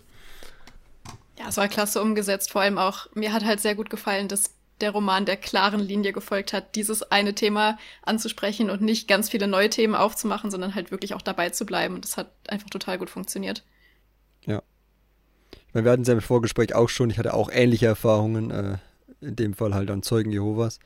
War ungefähr genauso ergiebig, da zu diskutieren und äh, ja, war, also sobald es dann zu den Themen kam, ne, so, so wie hier eigentlich auch. Mit Marder kann man ganz normal reden, auch Kefmo kann mit ihr ganz toll reden, aber sobald es dann um die Macht geht, dann wird sie, wird, kommt sie wieder an ihren Glauben zurück und äh, argumentiert damit. Und das war, das kann man in der Realität auch beobachten, würde ich mal so sagen. Ja. Ähm, genau, was, was was ich auch spannend fand, ist, dass Kevmo auch so ein bisschen in Selbstzweifel kommt, was ja dann vielleicht auch dazu passt. Also, dass er auch selbst so ein bisschen drüber nachdenkt, ob das vielleicht was wäre für ihn. Was Florian, glaube ich, schon mal erwähnt hat, ganz kurz vorhin, äh, dass er da mal in Selbstzweifel kommt. Aber er hat ja Glück, dass zum Glück noch seine Meisterin auch dabei ist, die ja. Ja, der wollte da auch, glaube ich, nicht unbedingt wegen der Machtphilosophie. Ja, ja, klar. Andere Interessen. Aber seine Meisterin ist ja zum Glück da, die dann einmal mit ihm auch Attachments, äh, dieses, dieses eine Gespräch führen muss, was es da so gibt. Äh, äh, Salah Makri, die im Roman jetzt nicht so die große Rolle spielt, aber eigentlich eine sympathische Figur war. Musste sie ja sein, damit Ja. wir am Ende dann auch traurig sind, wenn es ihr auch an den Kragen geht. Ja. Ja. Ich Schade fand am. Anfang, ich fand es einfach ein bisschen komisch, wie, wie, wie Kevmo sie beschrieben hat. Das wirkte manchmal ein bisschen, ja, jetzt nicht romantisch, aber so ein bisschen, ja, ich weiß nicht. Es hätte da auch schon andere Gedanken gehabt in ihre Richtung. Er wollte für Aber ja, immer ihr ja wie- Padawan sein. ja, ja, also, mm, okay. aber äh, was ich, ja- was ich äh, gut Ja, aber fand, er an der mag ja Dynamik zwischen generell alle Leute Ich wollte und gerade so. sagen, ja. Da. Das stimmt, Ja, ja. genau, der wirft, der, der wirft mit Bindung um sich. Was ich an ihr eben gut fand, war, dass äh, sie, dass sie die, die Dynamik mit Kevmo eben, dass sie ein bisschen die geerdetere, abgeklärtere Person ist. Vielleicht auch ein bisschen zu abgeklärt für eine Jedi stellenweise, das könnte man ihr schon vorwerfen. Aber ähm, ja, eben genau das, der Gegenpol zu Kevmo, das hat, finde ich, als Zweigespann ganz gut funktioniert. Ich fand es sehr Und cool, was sie ihm für einen hat. Ratschlag Ja. gegeben hat. Äh, das, das war so der perfekte Ratschlag für ihn, irgendwie sowas. There's a difference between trusting your feelings and enthusiastically expressing them. das fand ich so richtig ein Ratschlag für Kevmo. Sehr schön. ja. Ja.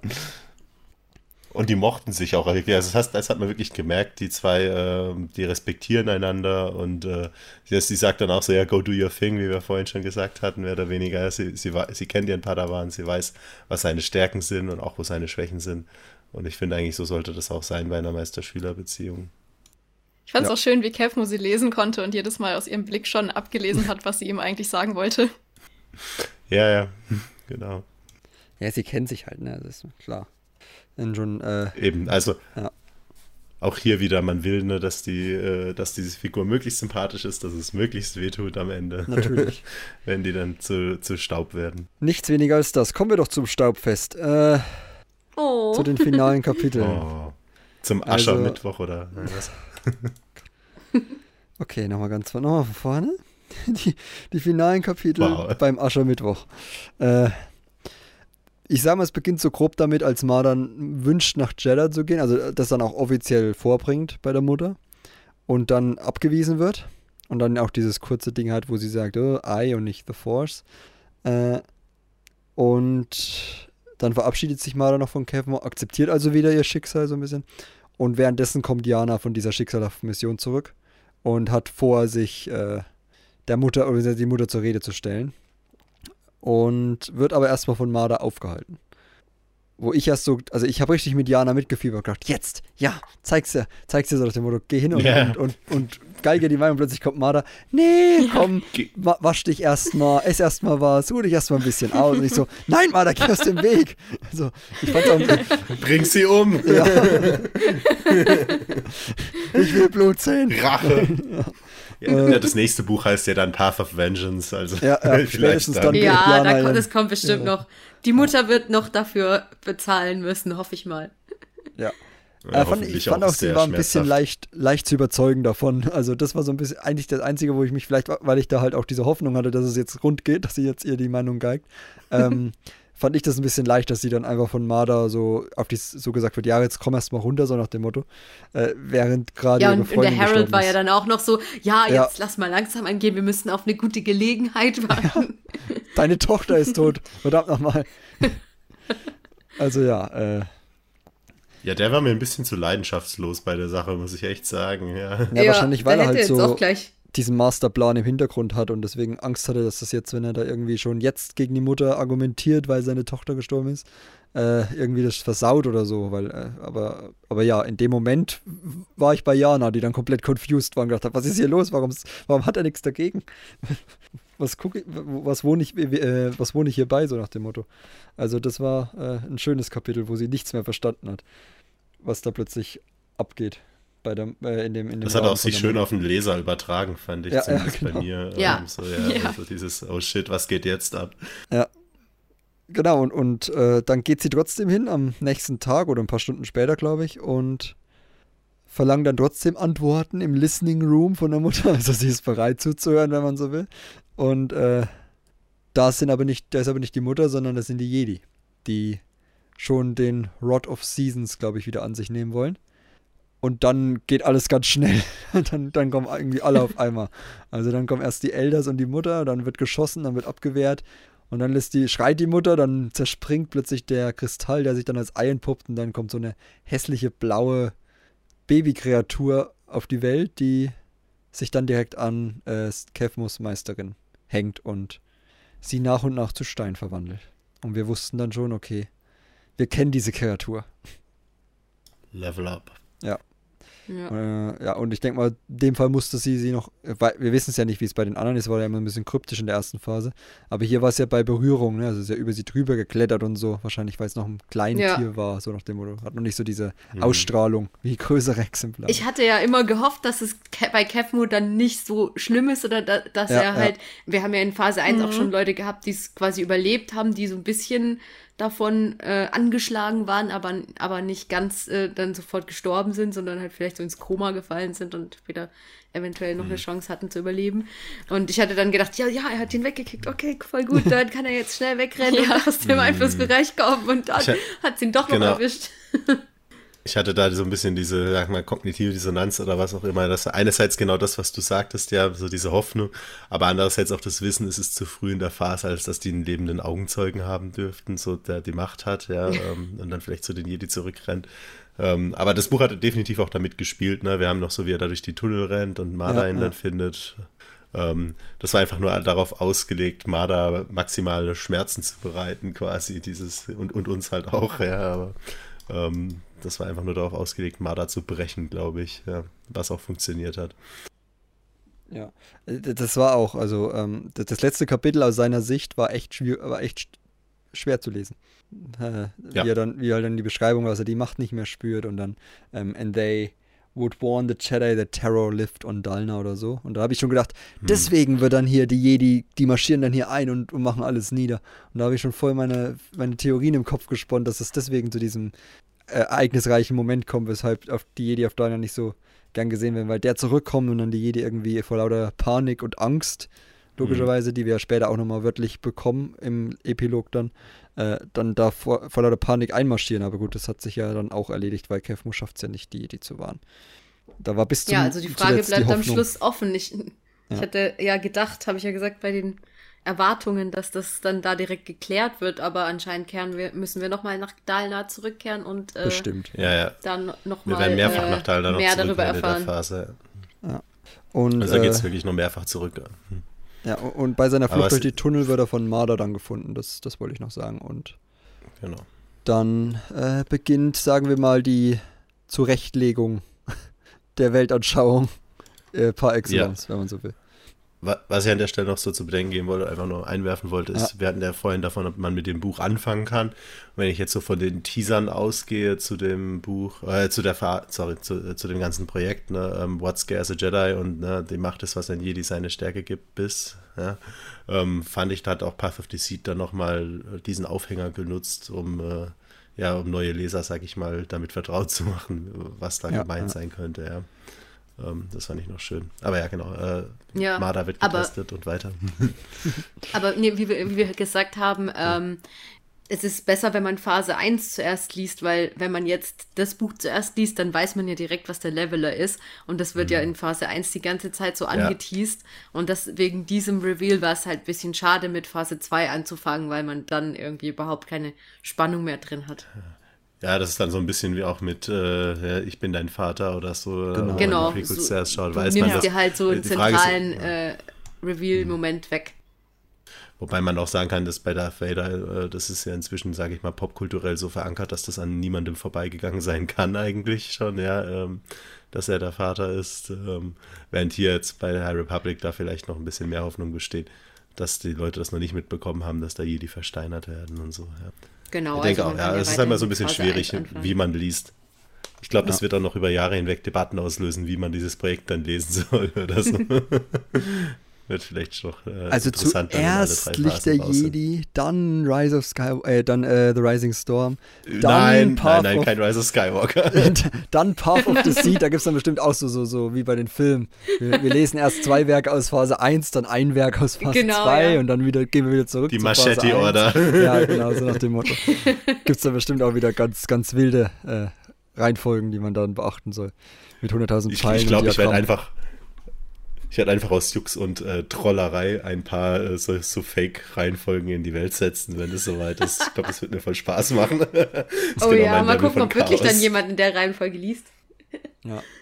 Haha. Und dann die ganzen äh, also Jedi-Cast-Hörer sind gewarnt. Ja. Ah, ich, ich sag da, ich, ich, ich mache das unter deinem Namen, Tobias. Die schicke ich dann an Tobias at jede Bibliothek. Gut, äh, kommen, wir, kommen wir zum fliehenden Keffen, um mal wieder zur Handlung auch zurückzukommen. Äh, der dann in die Arme von Marder rennt und dann schon quasi nicht mehr viel sagen kann und in ihren Armen dann auch äh, fein, äh, stirbt. Sie sieht noch, dass am, an seinem Genick, glaube ich, was pulsiert. Also irgendwie scheint der Leveler sie, äh, ihn dann auch infiziert zu haben, weil er bleibt ja bei der Mother, so wie ich das verstanden habe. Ne? Und äh, er, das Letzte, was er dann noch sagen kann, ist Mother und dann ja, stirbt er, beziehungsweise versteinert und stirbt dadurch. Und Marder nimmt sich sein Lichtschwert und geht in den Tunnel zurück. Und dann habe ich gedacht, ja, Marder, zeig's ihr. Und dann war ich wieder wie bei Jana Tja. vorher schon und habe gedacht, okay, Hm. hm, hat nicht so, glaube ich, funktioniert. äh, genau, weil sie Ja. ist dann nicht so, So indoktriniert. nicht so frei in ihrer Entscheidung, wenn man will, sondern sie wird dann zur größten Verteidigerin des Kults und zur neuen Galionsfigur, wenn man so will. Zumindest für den Harold. Ja. Und Ja, der Leveler echt der folgt, größte Schockmoment. folgt plötzlich Jana, weil sie den Rod of Seasons hat, den die Jedi erbeuten wollten und den sie den Jedi abgenommen hat. Äh, was keiner weiß. Sie denken alle, oh, der, der Leveler hat einen Champion gewählt. und das gefällt der Mutter auch wieder nicht. Tja, geschieht ihr recht, zumindest da frustriert zu werden. Auf jeden Fall, ja. Was ja, ich noch super setzt fand ja daran, dann gleich die ähm, beiden als äh, der, setzt, set- der Harold setzt ja dann gleich die beiden als zukünftige Führungsfiguren irgendwie ein. Der sagt ja dann irgendwie sowas wie ähm, die ähm, die Marder soll der Guide sein und, der und die Jana the Guardian oder irgendwie sowas. Macht, macht da fast so neue irgendwie Titel auf, die es dann zu vergeben gibt. Wo ich dann auch so gedacht habe, so ja, Guide ist das dann fast schon so ein bisschen so wie The Eye, weil sie sich dann auch so ihre Augen mit äh, dem Make-up irgendwie markiert, um irgendwie die Wahrheit zu sehen oder so. So, äh, so äh, dieses Motiv des Sehens irgendwie wird da dann gleich aufgebracht. Richtig. Also fand ich interessant. Die Nihil hatten, die Nihil hatten ja auch so ein bisschen was von dem Kult. Aber Pat, was fandest du gerade noch interessant oder schön? Ich, ich fand einfach noch äh, spannend, wie das innerhalb des Buchs aufgegriffen wurde, dass äh, Kefmo am Anfang, als sie da unter Wasser waren, ja sein Lichtschwert aktiviert hat und Marder gesagt hat, sie soll sein Licht benutzen. Und später ist das Lichtschwert das, was Marder von ihm mitnimmt und mit sich trägt. Also das fand ich so innerhalb des Buches einfach einen schönen Verweis. Und jetzt trägt sie diese Waffe ja auch weiterhin mit sich. Äh, ihr, ihr Licht bleibt bei ihr vielleicht. Hoffentlich äh, ist da auch noch ein bisschen Hoffnung für ihre Seele, sag ich mal. Ähm, das hat, das muss ich sagen, das hat mich dann noch ein bisschen, das hat mich wahnsinnig gemacht am Ende, so ein bisschen, dass sie da nicht rauskommt. Ich fand's gut, ich fand's plausibel. Ich, wie gesagt, es entspricht Lebenserfahrungen, die ich auch schon gemacht habe mit Leuten, aber ähm, es, holy shit, das war wirklich äh, ärgerlich einfach. Also ja, ich da, also, ja, nein, ja. echt. nein, ich war menschlich enttäuscht von Ich Marder. war menschlich, ja. So nicht, Marder. So Eva nicht. Rehn- ja, es, sie, ist auch nie, sie ist auch kein Mensch, also Ja. Ich war everenisch enttäuscht von Marder. Äh, Ja, absolut. Ja. Ja, also nochmal, um das ganz kurz noch zu erklären, natürlich, äh, es gibt, ich habe ja mir sagen lassen, es gibt auch Leute, die, die hören einfach nur und lesen die Romane gar nicht. Äh, von daher, ja, sie, sie bleibt dann natürlich dem Kult treu und legt dann den Tod der beiden aus als, ja, das ist halt, weil die Macht sich rächt jetzt dafür, dass die beiden die Macht benutzt haben. Und sie gibt auch nicht Kevmo die Schuld, sondern den Jedi, sondern sozusagen die Jedi haben diesen wunderbaren jungen Mann korrumpiert, um die Macht zu benutzen und jetzt musste er deswegen sterben. Es liegt also nicht am Leveler oder an der Mutter, die den da rausgelassen hat, sondern es liegt einzig und allein an den Jedi. Und das ist so diese Verdrehung der Realität, die äh, am Ende so sagen wir mal, unbefriedigend ist, aber genau deswegen halt realistisch und gut ist. Also ist jetzt nicht, das ist nichts, was ich kritisiere. Ich fand es gut, dass man diesen Kult mal, wie ihr auch schon gesagt habt, dass es ja realistisch ist, dass man aus dieser Indoktrination nicht so leicht rauskommt, weil man mal drei Tage mit einem Jedi durch die Gegend läuft. Ähm, dass es so konsequent durchgezogen wurde und nicht am Ende ein Happy End dann quasi gab. Von daher äh, können wir froh sein, in Anführungsstrichen, dass wir in der High Republic sind und dass sie ja das zu ihrer Lebensaufgabe gemacht haben, uns zu schockieren. Gut gemacht. Herzlichen Glückwunsch. Ja, traumatisieren inzwischen. Ja. Also man muss es, wir hätten es auch wirklich wissen müssen tatsächlich. Es, es, das fand ich auch so wirklich das Gemeine ein bisschen an diesem Buch. Man wusste von Anfang an, ähm, irgendwas Fieses wird wahrscheinlich geschehen, ja, ja. aber man hat bis zuletzt so diese Hoffnung gehabt. Ja, ähm, ach, ja, ja, verfl verfl verflucht seist du, Marder. So ja. ein bisschen gerade so mein äh, Mindset. Und äh, das, ist, das ist auch so die Figur war, die nach Kevin mir halt dann auch am meisten noch gefallen hat in diesem Buch. Äh, ja, bin, ich, ich blicke mit, äh, mit etwas Grauen dem Rest entgegen, der uns diese Phase erwartet. Ich glaube, die werden ja. uns nochmal richtig wehtun. Aber, Ja, und, und, und äh, dann gehen sie auf die Gaze Electric, ne, weil jetzt wird es langsam gefährlich. Hier zwei Leichen im Keller, wortwörtlich. Und, äh, und äh, ja, jetzt sollten wir lieber mal hier gehen, bevor hier noch irgendwelche Nachforschungen, die ja dann, wie wir wissen, im Epilog auch äh, Thema werden, ähm, angestellt werden. Und da gibt es dann noch so ein bisschen die, ja, sagen wir mal, ja, die, die Ausrichtung für die Zukunft. Also sie, wir wissen, sie gehen jetzt nach äh, Jeddah. Das heißt, äh, Battle of Jeddah, ne? da trifft sich jetzt ja. alles. Haben wir nicht mittlerweile auch in dem genau. Hörspiel, dass da irgend, irgendwelche Verhandlungen stattfinden in dieser Inhaltsangabe? Oder sowas? War doch jetzt in der äh, neuen, die es da gab, die Ines übersetzt Ja, ich glaube, Ja, also. Ja, ich sag mal so, ohne da jetzt viel zu verraten, ich glaube, das ist dann sowas. Also, es wurden ja in der Inhaltsangabe Iram und Erono erwähnt. Ich glaube, ah, ja, das genau. ist dann so eine Converg Convergence-Sache, die da noch mit reinspielen wird, jetzt einfach nur okay. von den Inhaltsangaben ausgedacht.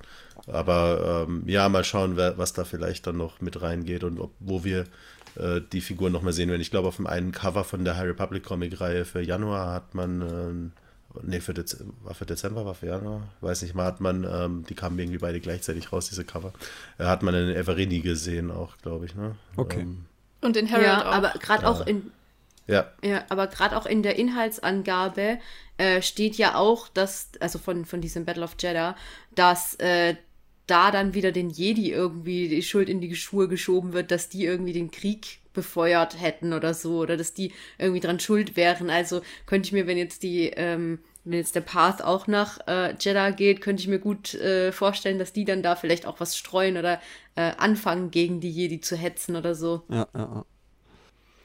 Ja, wie gesagt, also auf der Gaze Electric wird da noch schön äh, komplottiert, wenn man so will. Äh, einerseits der Harold mit Jana, der ja dann sagt, äh, we will bide our time and destroy the mother when the opportunity arrives. Also da, man merkt schon, mhm. er, er ist auf jeden Fall jetzt dran und äh, hat es auch nicht vergessen mit seiner Tochter wahrscheinlich. Wie gesagt, er hat es einfach nicht in dem Moment verspielen wollen. Das, äh, das Überraschungsmoment wahrscheinlich. Und äh, ja, und er sagt dann halt noch, Jana soll Marder beschützen, was Ines ja schon gesagt hat, weil sie die Zukunft sozusagen des Licht des Kultes sei, ähm, wenn dann die Mother endlich mal ja. aus dem Weg geräumt ist. Und die Mother wiederum komplottiert dann mit Sunshine Dobbs und möchte wieder ihre Kontrolle über ihren Leveler zurückhaben und am besten vielleicht gleich noch mehr Leveler, weil er weiß ja, wo das Paradies ist und kann vielleicht noch mehr von diesen Eiern besorgen. Ich fand auch ähm, so ein bisschen diese Dynamik am Ende auf der Gaze Electric. Es hatte so was Game of Thrones mäßiges, irgendwie ja, so jeder ja, so. verschwört sich gegen jeden. Die letzten Shots aus einer Staffel. Ja. ja äh, Familienmitglieder werden auch so ein bisschen gegeneinander ausgespielt und so. Und es ist einfach so, Entschuldigung, jetzt benutze ich mal einen Schiff, also alles so komplett Fakt einfach, so von der Dynamik her. Ja. Alle, jeder irgendwie äh, auf jeden gerichtet, so wie so eine Pistole quasi. Und wenn einer schießt, sind irgendwie alle am Boden, also mehr oder weniger. Oder dann bricht halt Chaos aus. Hm. Ja. Ich finde halt, find halt die Idee gut, dass es so drei Fronten dann gibt. Also, also die Jedi und dann noch zwei auch innerhalb dieses Kults dann auch äh, Streitereien, weil ich glaube, das wird sich dann auch ein bisschen auf den Erfolg ihrer Kampagne vielleicht auch auswirken. Wir wissen ja, oder wir nehmen ja jetzt an, nach dem, was wir da jetzt gelesen haben und was wir aus der Phase 1 wissen, dass sich diese Elders und die Nihil dann so ein bisschen da irgendwann trennen werden und dass es dann da halt auch nicht immer nur gemeinsam gegen die Jedi geht, sondern sie halt auch mit sich selbst ein bisschen beschäftigt sind. Ja. Weshalb sie vielleicht in der ersten. So Mexican Standoff. Genau, vielleicht beim ersten. Ja. Ja, ja, kann man so sagen. Das, deswegen haben sie vielleicht auch, das kann man schon so vielleicht so als, als Vermutung, würde ich jetzt einfach mal vor, dass sie dann in, deswegen in der zweiten Phase, also ne, zwar quasi vor 150 Jahren, nicht, da, nicht so viel Erfolg hatten wie jetzt die Nihil allein in, in der ersten Phase. Weil es noch diese internen. Ja, weil so ein. Ja. Weil so ein wahnsinniger Visionär wie Markion Rowe fehlte. Ja, ja, gut, wer weiß, oder, was Marlon sich noch entwickelt, aber gut. Ja, es wird es zumindest nicht so weit bringen wie Markion, aber ja, es, ich, ich blicke mit Sorge auf Jeddah auf jeden Fall. Ja, auf jeden Fall, ja. Und auf jede, auf, auf jede Jedi-Figur sich. Ja. ja. auf jede Jedi-Figur, die dorthin geht, auch, äh, muss ich sagen. Äh, glaube nicht, dass, dass, dass das die letzten Kalkstatuen bleiben, die wir hier haben. Nee. Ja, und ich finde es schön, wie, der, wie das Kapitel dann quasi so ein bisschen damit endet, dass Jana jetzt ein bisschen beunruhigt gegenüber Marder ist, was eigentlich komplett umgedreht ja. ist. Also, dass Marder, dass Jana jetzt die Vernünftige hm. ist und irgendwie Angst hat, dass, dass ihre Cousine da abdriftet, während Jana so denkt, oh, oh Gott, was habe ich hier, was habe ich getan, welches ja. Monster habe ich erschaffen? Das ist. Wie gesagt, dieses Buch äh, hat dafür gesorgt, dass kein ja. Charakter so bleibt, wie er am Anfang war. Und das ist, finde ich, auch ein Zeichen von einem guten Buch, wenn Charaktere Handlungsbögen haben und verändert daraus hervorgehen. Schöne Entwicklung. Genau, und, und, so als Epilog kann man sagen, haben wir noch die Sache mit es Eslin Rel, also einem anderen Jedi, den wir tatsächlich am Anfang des Romans schon mal kurz sehen, wenn da, wenn halt unsere Jedi-Figuren eingeführt werden, bevor sie auf die Mission geschickt werden, gibt es ja immer so ein bisschen so ein, äh, wir werden in die Handlung reingeworfen da sollen sie gerade irgendeine Herde, glaube ich, umleiten, ne, weil die auf TK, also kennen wir auch schon aus äh, Out of the Shadows, da wo später Jordana aus Sparkburn rumrennt. Genau, aus dem Justinaverse, äh, wo dann Jordana Sparkburn da rumrennt und, und äh, quasi die Sheriff ist. Genau, und da haben sie, arbeiten sie auch mit diesem Aslin Rel, diesem Jedi-Ritter zusammen, der aber dann nicht mit auf die Mission nach Dalna geht, der aber dann, weil die sich nicht mehr melden, äh, mal nachguckt, was denn da los ist auf Dalna und dann halt diese verlassene Anlage mittlerweile vom Path an, äh, untersucht und am Ende dann eben auch die Überreste der Statuen findet, die offensichtlich auch zerstört wurden. Also, die man nicht einfach stehen gelassen ja, hat, sondern man hat noch versucht, die Beweise zu vernichten. Hätte es einen Staubsauger das benutzt, fand ich auch echt so krass, Ruinen. Ja, ja. Oh. ja, aber eigentlich muss ja, man das die schon haben die denken, ja quasi also. komplett vernichtet irgendwie. Da waren ja nur noch so ein kleinen Klamottenfetzen und so ein bisschen Gestein irgendwie. Also, hm. schon krass. Ja. Jo. Und er hat Angst. Eine schöne Spiegelung zu uh, The Rising Storm wenn man so will. Mhm. Zum Ende von ja, genau. Klasse Ende. Ja, der ja. ja. War auch jetzt überhaupt nicht nochmal nötig, das uns nochmal so durchleben zu lassen. Wobei ich glaube, für die Young Adult-Leser tatsächlich war das jetzt so die erste wirkliche Konfrontation mit äh, Leveler und Nameless und so weiter. Hm. Also wenn jemand wirklich nur auf dieser Schiene liest, da war das vielleicht doch nochmal wichtig. Ja. ja. Gut.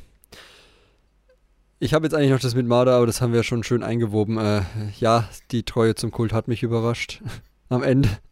Und äh, wir fanden das aber zum, leider sehr konsequent. Genau, und das, was Ines noch gesagt hat, äh, wir haben jetzt, der, der, die Eskalation auf Dalna blieb aus. Das heißt, wir müssen nochmal dahin zurückkehren. Äh, in späteren Ausgaben oder beziehungsweise in späteren äh, Werken, die noch in der zweiten Phase spielen, um diesen Konflikt noch zu etablieren, den wir da immer wieder angespielt wird in der Fastenphase. Und äh, ja, wir werden da wahrscheinlich auch noch häufiger zurückkehren nach deiner. Bin ich auf jeden Fall gespannt. Ja, also diese, dieser DJ Older Comic, der liest sich da zumindest der Beschreibung nach, äh, hm. ja, äh, sag ich mal, sehr unheilsvoll. So, ja, äh, eine Jedi-Mission auf, auf, dem Planeten Dalna wird plötzlich von unbekannten Angreifern attackiert. Als die Ritter sich zu einem uralten Bauwerk zurückziehen, wird schnell klar, dass sie alles andere als sicher sind. Etwas Böses schleicht durch die Ruinen, ein rücksichtsloses Raubtier, ein unbekannter Schrecken, eine namenlose Angst. Ja, so liest sich äh, ja, okay. in der Ankündigung. Äh, Ziemlich klar. Äh, dick, ja. dick ja. aufgetragen, glaube ich, äh, was da so sich abspielt dann. Und ja, ich glaube auch in der Inhaltsangabe zu Path of Vengeance, die ist zwar noch sehr vage, also da kommt noch mal eine ausführlichere, denke ich, kurz vor Veröffentlichung. Ähm, aber da steht, äh, genau, äh, ja, das glückssuchende äh, Entdecker, rätselhafte Gefolgsleute und tapfere Jedi, deren äh, Pfade sich auf dem Planeten Dalna kreuzen, ähm, ja, werden dort auf einen Kollisionskurs gesetzt, der die Republik für Jahrhunderte verfolgen wird. Ja, also ja. Äh, auch das, also es war jetzt eine spontane Übersetzung. Ich meine, es macht, es so macht auch, es macht auch Sinn. Ja. Also ja, wir haben ja schon in dem, mhm. in dem, Vor, in dem Vorschau-Podcast äh, darüber gesprochen, dass es halt so eine schöne Spiegelung einfach ist, dass man mit einem Young Adult Roman, der Path of the Seed äh, heißt, anfängt und mit einem Path of Vengeance Young Adult Roman aufhört. Und dann wird es natürlich auch Sinn machen, Ja. dass wir dann auch nicht nur, den, nur nicht nur so eine Spiegelung in den Titeln haben, sondern halt auch in äh, den Handlungsorten. Ja. Also von daher. Ich Äh, muss auch sagen, so als ich dann so die letzte Seite von Path of Deceit erreicht hatte, da so, oh shit, wie geht's jetzt weiter? Und dann so im Moment, das nächste Buch heißt Path of Vengeance. Wer schreibt es nochmal? Oh nein, Kevin Scott. Also, oh ja, Kevin Scott, auf jeden Fall. Ne? Ich lese gerne seine Sachen, aber ähm, nach Rising Storm ist da so ein bisschen mein Herz in dem Moment in die Hose gerutscht, weil ich so dachte, oh, oh, ungut. ja, ja, ja. Das gibt ein Gemetzel. Ja, genau, genau das. Naja, dann müssen wir uns also dafür bereithalten, sagen wir es mal so. Ich bin gespannt. Das war's Oh jetzt ja. aber erstmal mit Path of Deceit. Äh, Patricia, was wäre dein Fazit zu dem Roman? Wenn du eins ziehen müsstest. Ich finde, ähm, es ist ein sehr guter Roman für der, den Einstieg in die Phase, da der nicht erstmal komplett die ganze Welt aufmacht, sondern wir durch Charaktere die Welt erstmal sehen dürfen. Und äh, der bleibt sehr fokussiert auf die Charaktere, was ich gut finde, bleibt auch sehr fokussiert auf das Thema, was ich super finde. Hat uns jetzt noch nicht ganz so viel verraten, vielleicht auch nicht so viel, wie wir gedacht hätten, dass er uns verraten würde. Also es bleibt definitiv noch einiges offen, aber funktioniert auf jeden Fall total gut, um uns auch noch ja, bei Laune zu halten und Lust auf die weiteren Bücher zu machen. Deswegen, man sollte die Young Adult Romane nicht vernachlässigen und selbst wenn man nur Erwachsenenromane liest, vielleicht drüber nachdenken, tatsächlich dieses Mal auch mit dann einzusteigen. Lest auf jeden Fall alles, wo Justina Irelands Name draufsteht. Das ist Das- inzwischen ein Gütesiegel in der Hohen Republik Ja. geworden. ne? Also Ja. möchte ich jetzt einfach mal direkt so sagen. Tobias stimmt mir zu. Seit also, Out of the Shadows auf jeden Fall. Also Bewährungsprobe war schon stark und dann Out of the Shadows war ja mein, einer meiner Lieblingsromane der, der ersten Phase, deswegen Hm. Definitiv äh, Mission der, to Disaster war auch das beste Buch seiner Welle eigentlich, Ja. kann man so, so sagen. Ja, Ja. klar, mit Anpassung für Altersstufen. gut, ja, Midnight Horizon war jetzt schon, nicht, aber ne, also Midnight Horizon war auch Mit stark. Midnight Horizon fand ich, war, war ein bisschen wirr, hat sich am Ende aber nochmal richtig Ja. gefangen und wurde richtig gut. Aber, aber so, Justina liefert so definitiv Das so die konstanteste ja, Qualität. Ja. Ja. Vor Ähm, allem die neben- besten Scott noch. Personencharakterisierungen, so, finde ich. So, ja, die, mit den Figuren kann man einfach immer so gut mitfühlen und da ist jeder einfach immer so individuell und äh, ja, fleshed out einfach. Die sind, das sind Ja, wirklich ganz, möchte an der Stelle aber natürlich- Figuren. Ja, möchte ja hier Tessa Granton nicht unter den äh, Teppich kehren, so wie Justina das beschrieben hat, haben die beiden die Kapitel abwechselnd geschrieben und dann die Kapitel des jeweils anderen redigiert quasi ähm, und so quasi dann einen einheitlichen Stil daraus gemacht. Also ähm, Tessa Granton ist auf jeden Fall jetzt auch auf meinem Schirm und ich glaube von ihr, von Tessa erwartet uns noch, äh, was war es dann, The Quest for Planet X, was für mich auch sehr nach Paradies klingt. Dann, Ja, ich, das ist 100% der Oh Leveler-Planet, also was soll das sonst Ja, anderes sein? genau. Da, da, da kriegen dann wahrscheinlich die, äh, die Jugendlichen, also die, die ganz jungen Jugendlichen dann ihren, ihre erste Begegnung mit dem Leveler, vermute ich mal. Also zumindest, wenn sie nicht die äh, Comics irgendwie noch schon mal gelesen haben. vielleicht entpuppen sich die Leveler dann ja als freundliche Wesen, mit denen man kuscheln kann und streicheln kann und so auf dem Planeten. Vielleicht wollen die du bist einfach nur wieder nach derjenige, der Hause. geglaubt hat, dieses Buch könnte. Du bist derjenige, der gedacht hat, dieses Buch könnte auch ein gutes Ende nehmen. Ja. Insofern lasse ich dir das jetzt mal. Dankeschön. Die Illusion ist ja auch was Schönes. Gut, äh, Ines, kommen wir zu deinem Fazit. Ja, also für mich war, das war genau mein Ding einfach, der Roman. Ich, ich mag äh, The High Republic. Ich war froh, dass ich da wieder einsteigen konnte nach längerer Zeit ohne, und mehreren Monaten jetzt ohne neue Geschichten aus dieser Ära.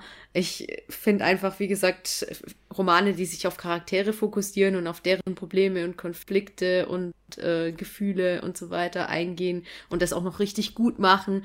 Das ist einfach genau meine Art von Geschichte, auf die ich immer stehe. Und ähm, noch verbunden mit dieser Machtphilosophie. Ich finde es immer sehr interessant, so verschiedene Ansichten zur Macht be zu bekommen und Leute, die sich darüber austauschen und streiten. Das ist was, was mich super interessiert. Also hat einfach so total viele äh, äh, Punkte auf meiner Liste abgehakt, die ein guter Roman für mich haben soll. Also ich fand's klasse. Ich kann es nur weiterempfehlen und äh, es hat, ein, hat einen guten Einstieg in die Phase 2 geliefert für mich.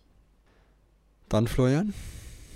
Ich kann mich den beiden eigentlich nur anschließen. Habe ja auch gerade schon nach Patricia was gesagt ja. gehabt. Ähm, es war ein toller Einstieg in die zweite Phase. Es war ähm, auch genau meine Art von Roman, charakterfokussiert, emotional stark, ähm, überraschend, aber nicht so, dass man es nicht glaubt, was dort passiert. Hat es so genau, eigentlich so genau das richtige Maß gefunden. Ich, ich bin ein glücklicher Leser, also ich bin ein trauriger Leser, aber ein glücklicher trauriger Leser, wenn sich denn das Sinn ergibt. Absolut. Ja, viel mehr kann ich da auch nicht hinzufügen. Ich bin mit Erwartungen rangegangen, die wurden erfüllt. Zwischendrin habe ich mich täuschen lassen, wie es der Roman ja auch dem Titel nach will. Und am Ende war ich dann umso beeindruckter von der konsequenten Charakterzeichnung, die da vorgenommen wurde, dass es trotz Young Adult Roman und trotz Romanze, die man da aufmacht, ein so, sagen wir mal, ja fast schon, äh, ja nicht fast schon, ein so tragisches Ende nimmt. Äh, deswegen sehr beeindruckt, dass man da so konsequent durchgezogen hat und gut, ich habe, man kann eigentlich nicht weniger erwarten von High Republic. Kennen wir mittlerweile aus Phase 1, dass sie das tun. Und ja, ich äh, habe es ja gerade schon gesagt, ich bleibe auch dabei. Also ich unterschreibe auch, dass man Justina Ireland auf jeden Fall äh, sehr, sehr gut lesen kann und das auch meine Lieblingsromane bis jetzt sind. Und ich kann bis jetzt auch sagen, meine Damen und Herren, das ist bis jetzt mein Lieblingsroman der zweiten Phase. Also von daher. Äh, Überraschenderweise. I'm safe to say, das ist mein. von daher. Ähm, ja, wow. Muss man das einfach, also muss man so sagen, das kann man jetzt einfach festhalten. Stand jetzt ist das mein Lieblingsroman. Deswegen mal schauen, was noch kommt aber da muss man erstmal. Reden wir mal in einem Jahr wieder dann oder so. Ne? Ja. oder ja. wann auch immer, wann, neun Monate oder wie auch immer das dann dauert, bis die Phase rum ist. Ja.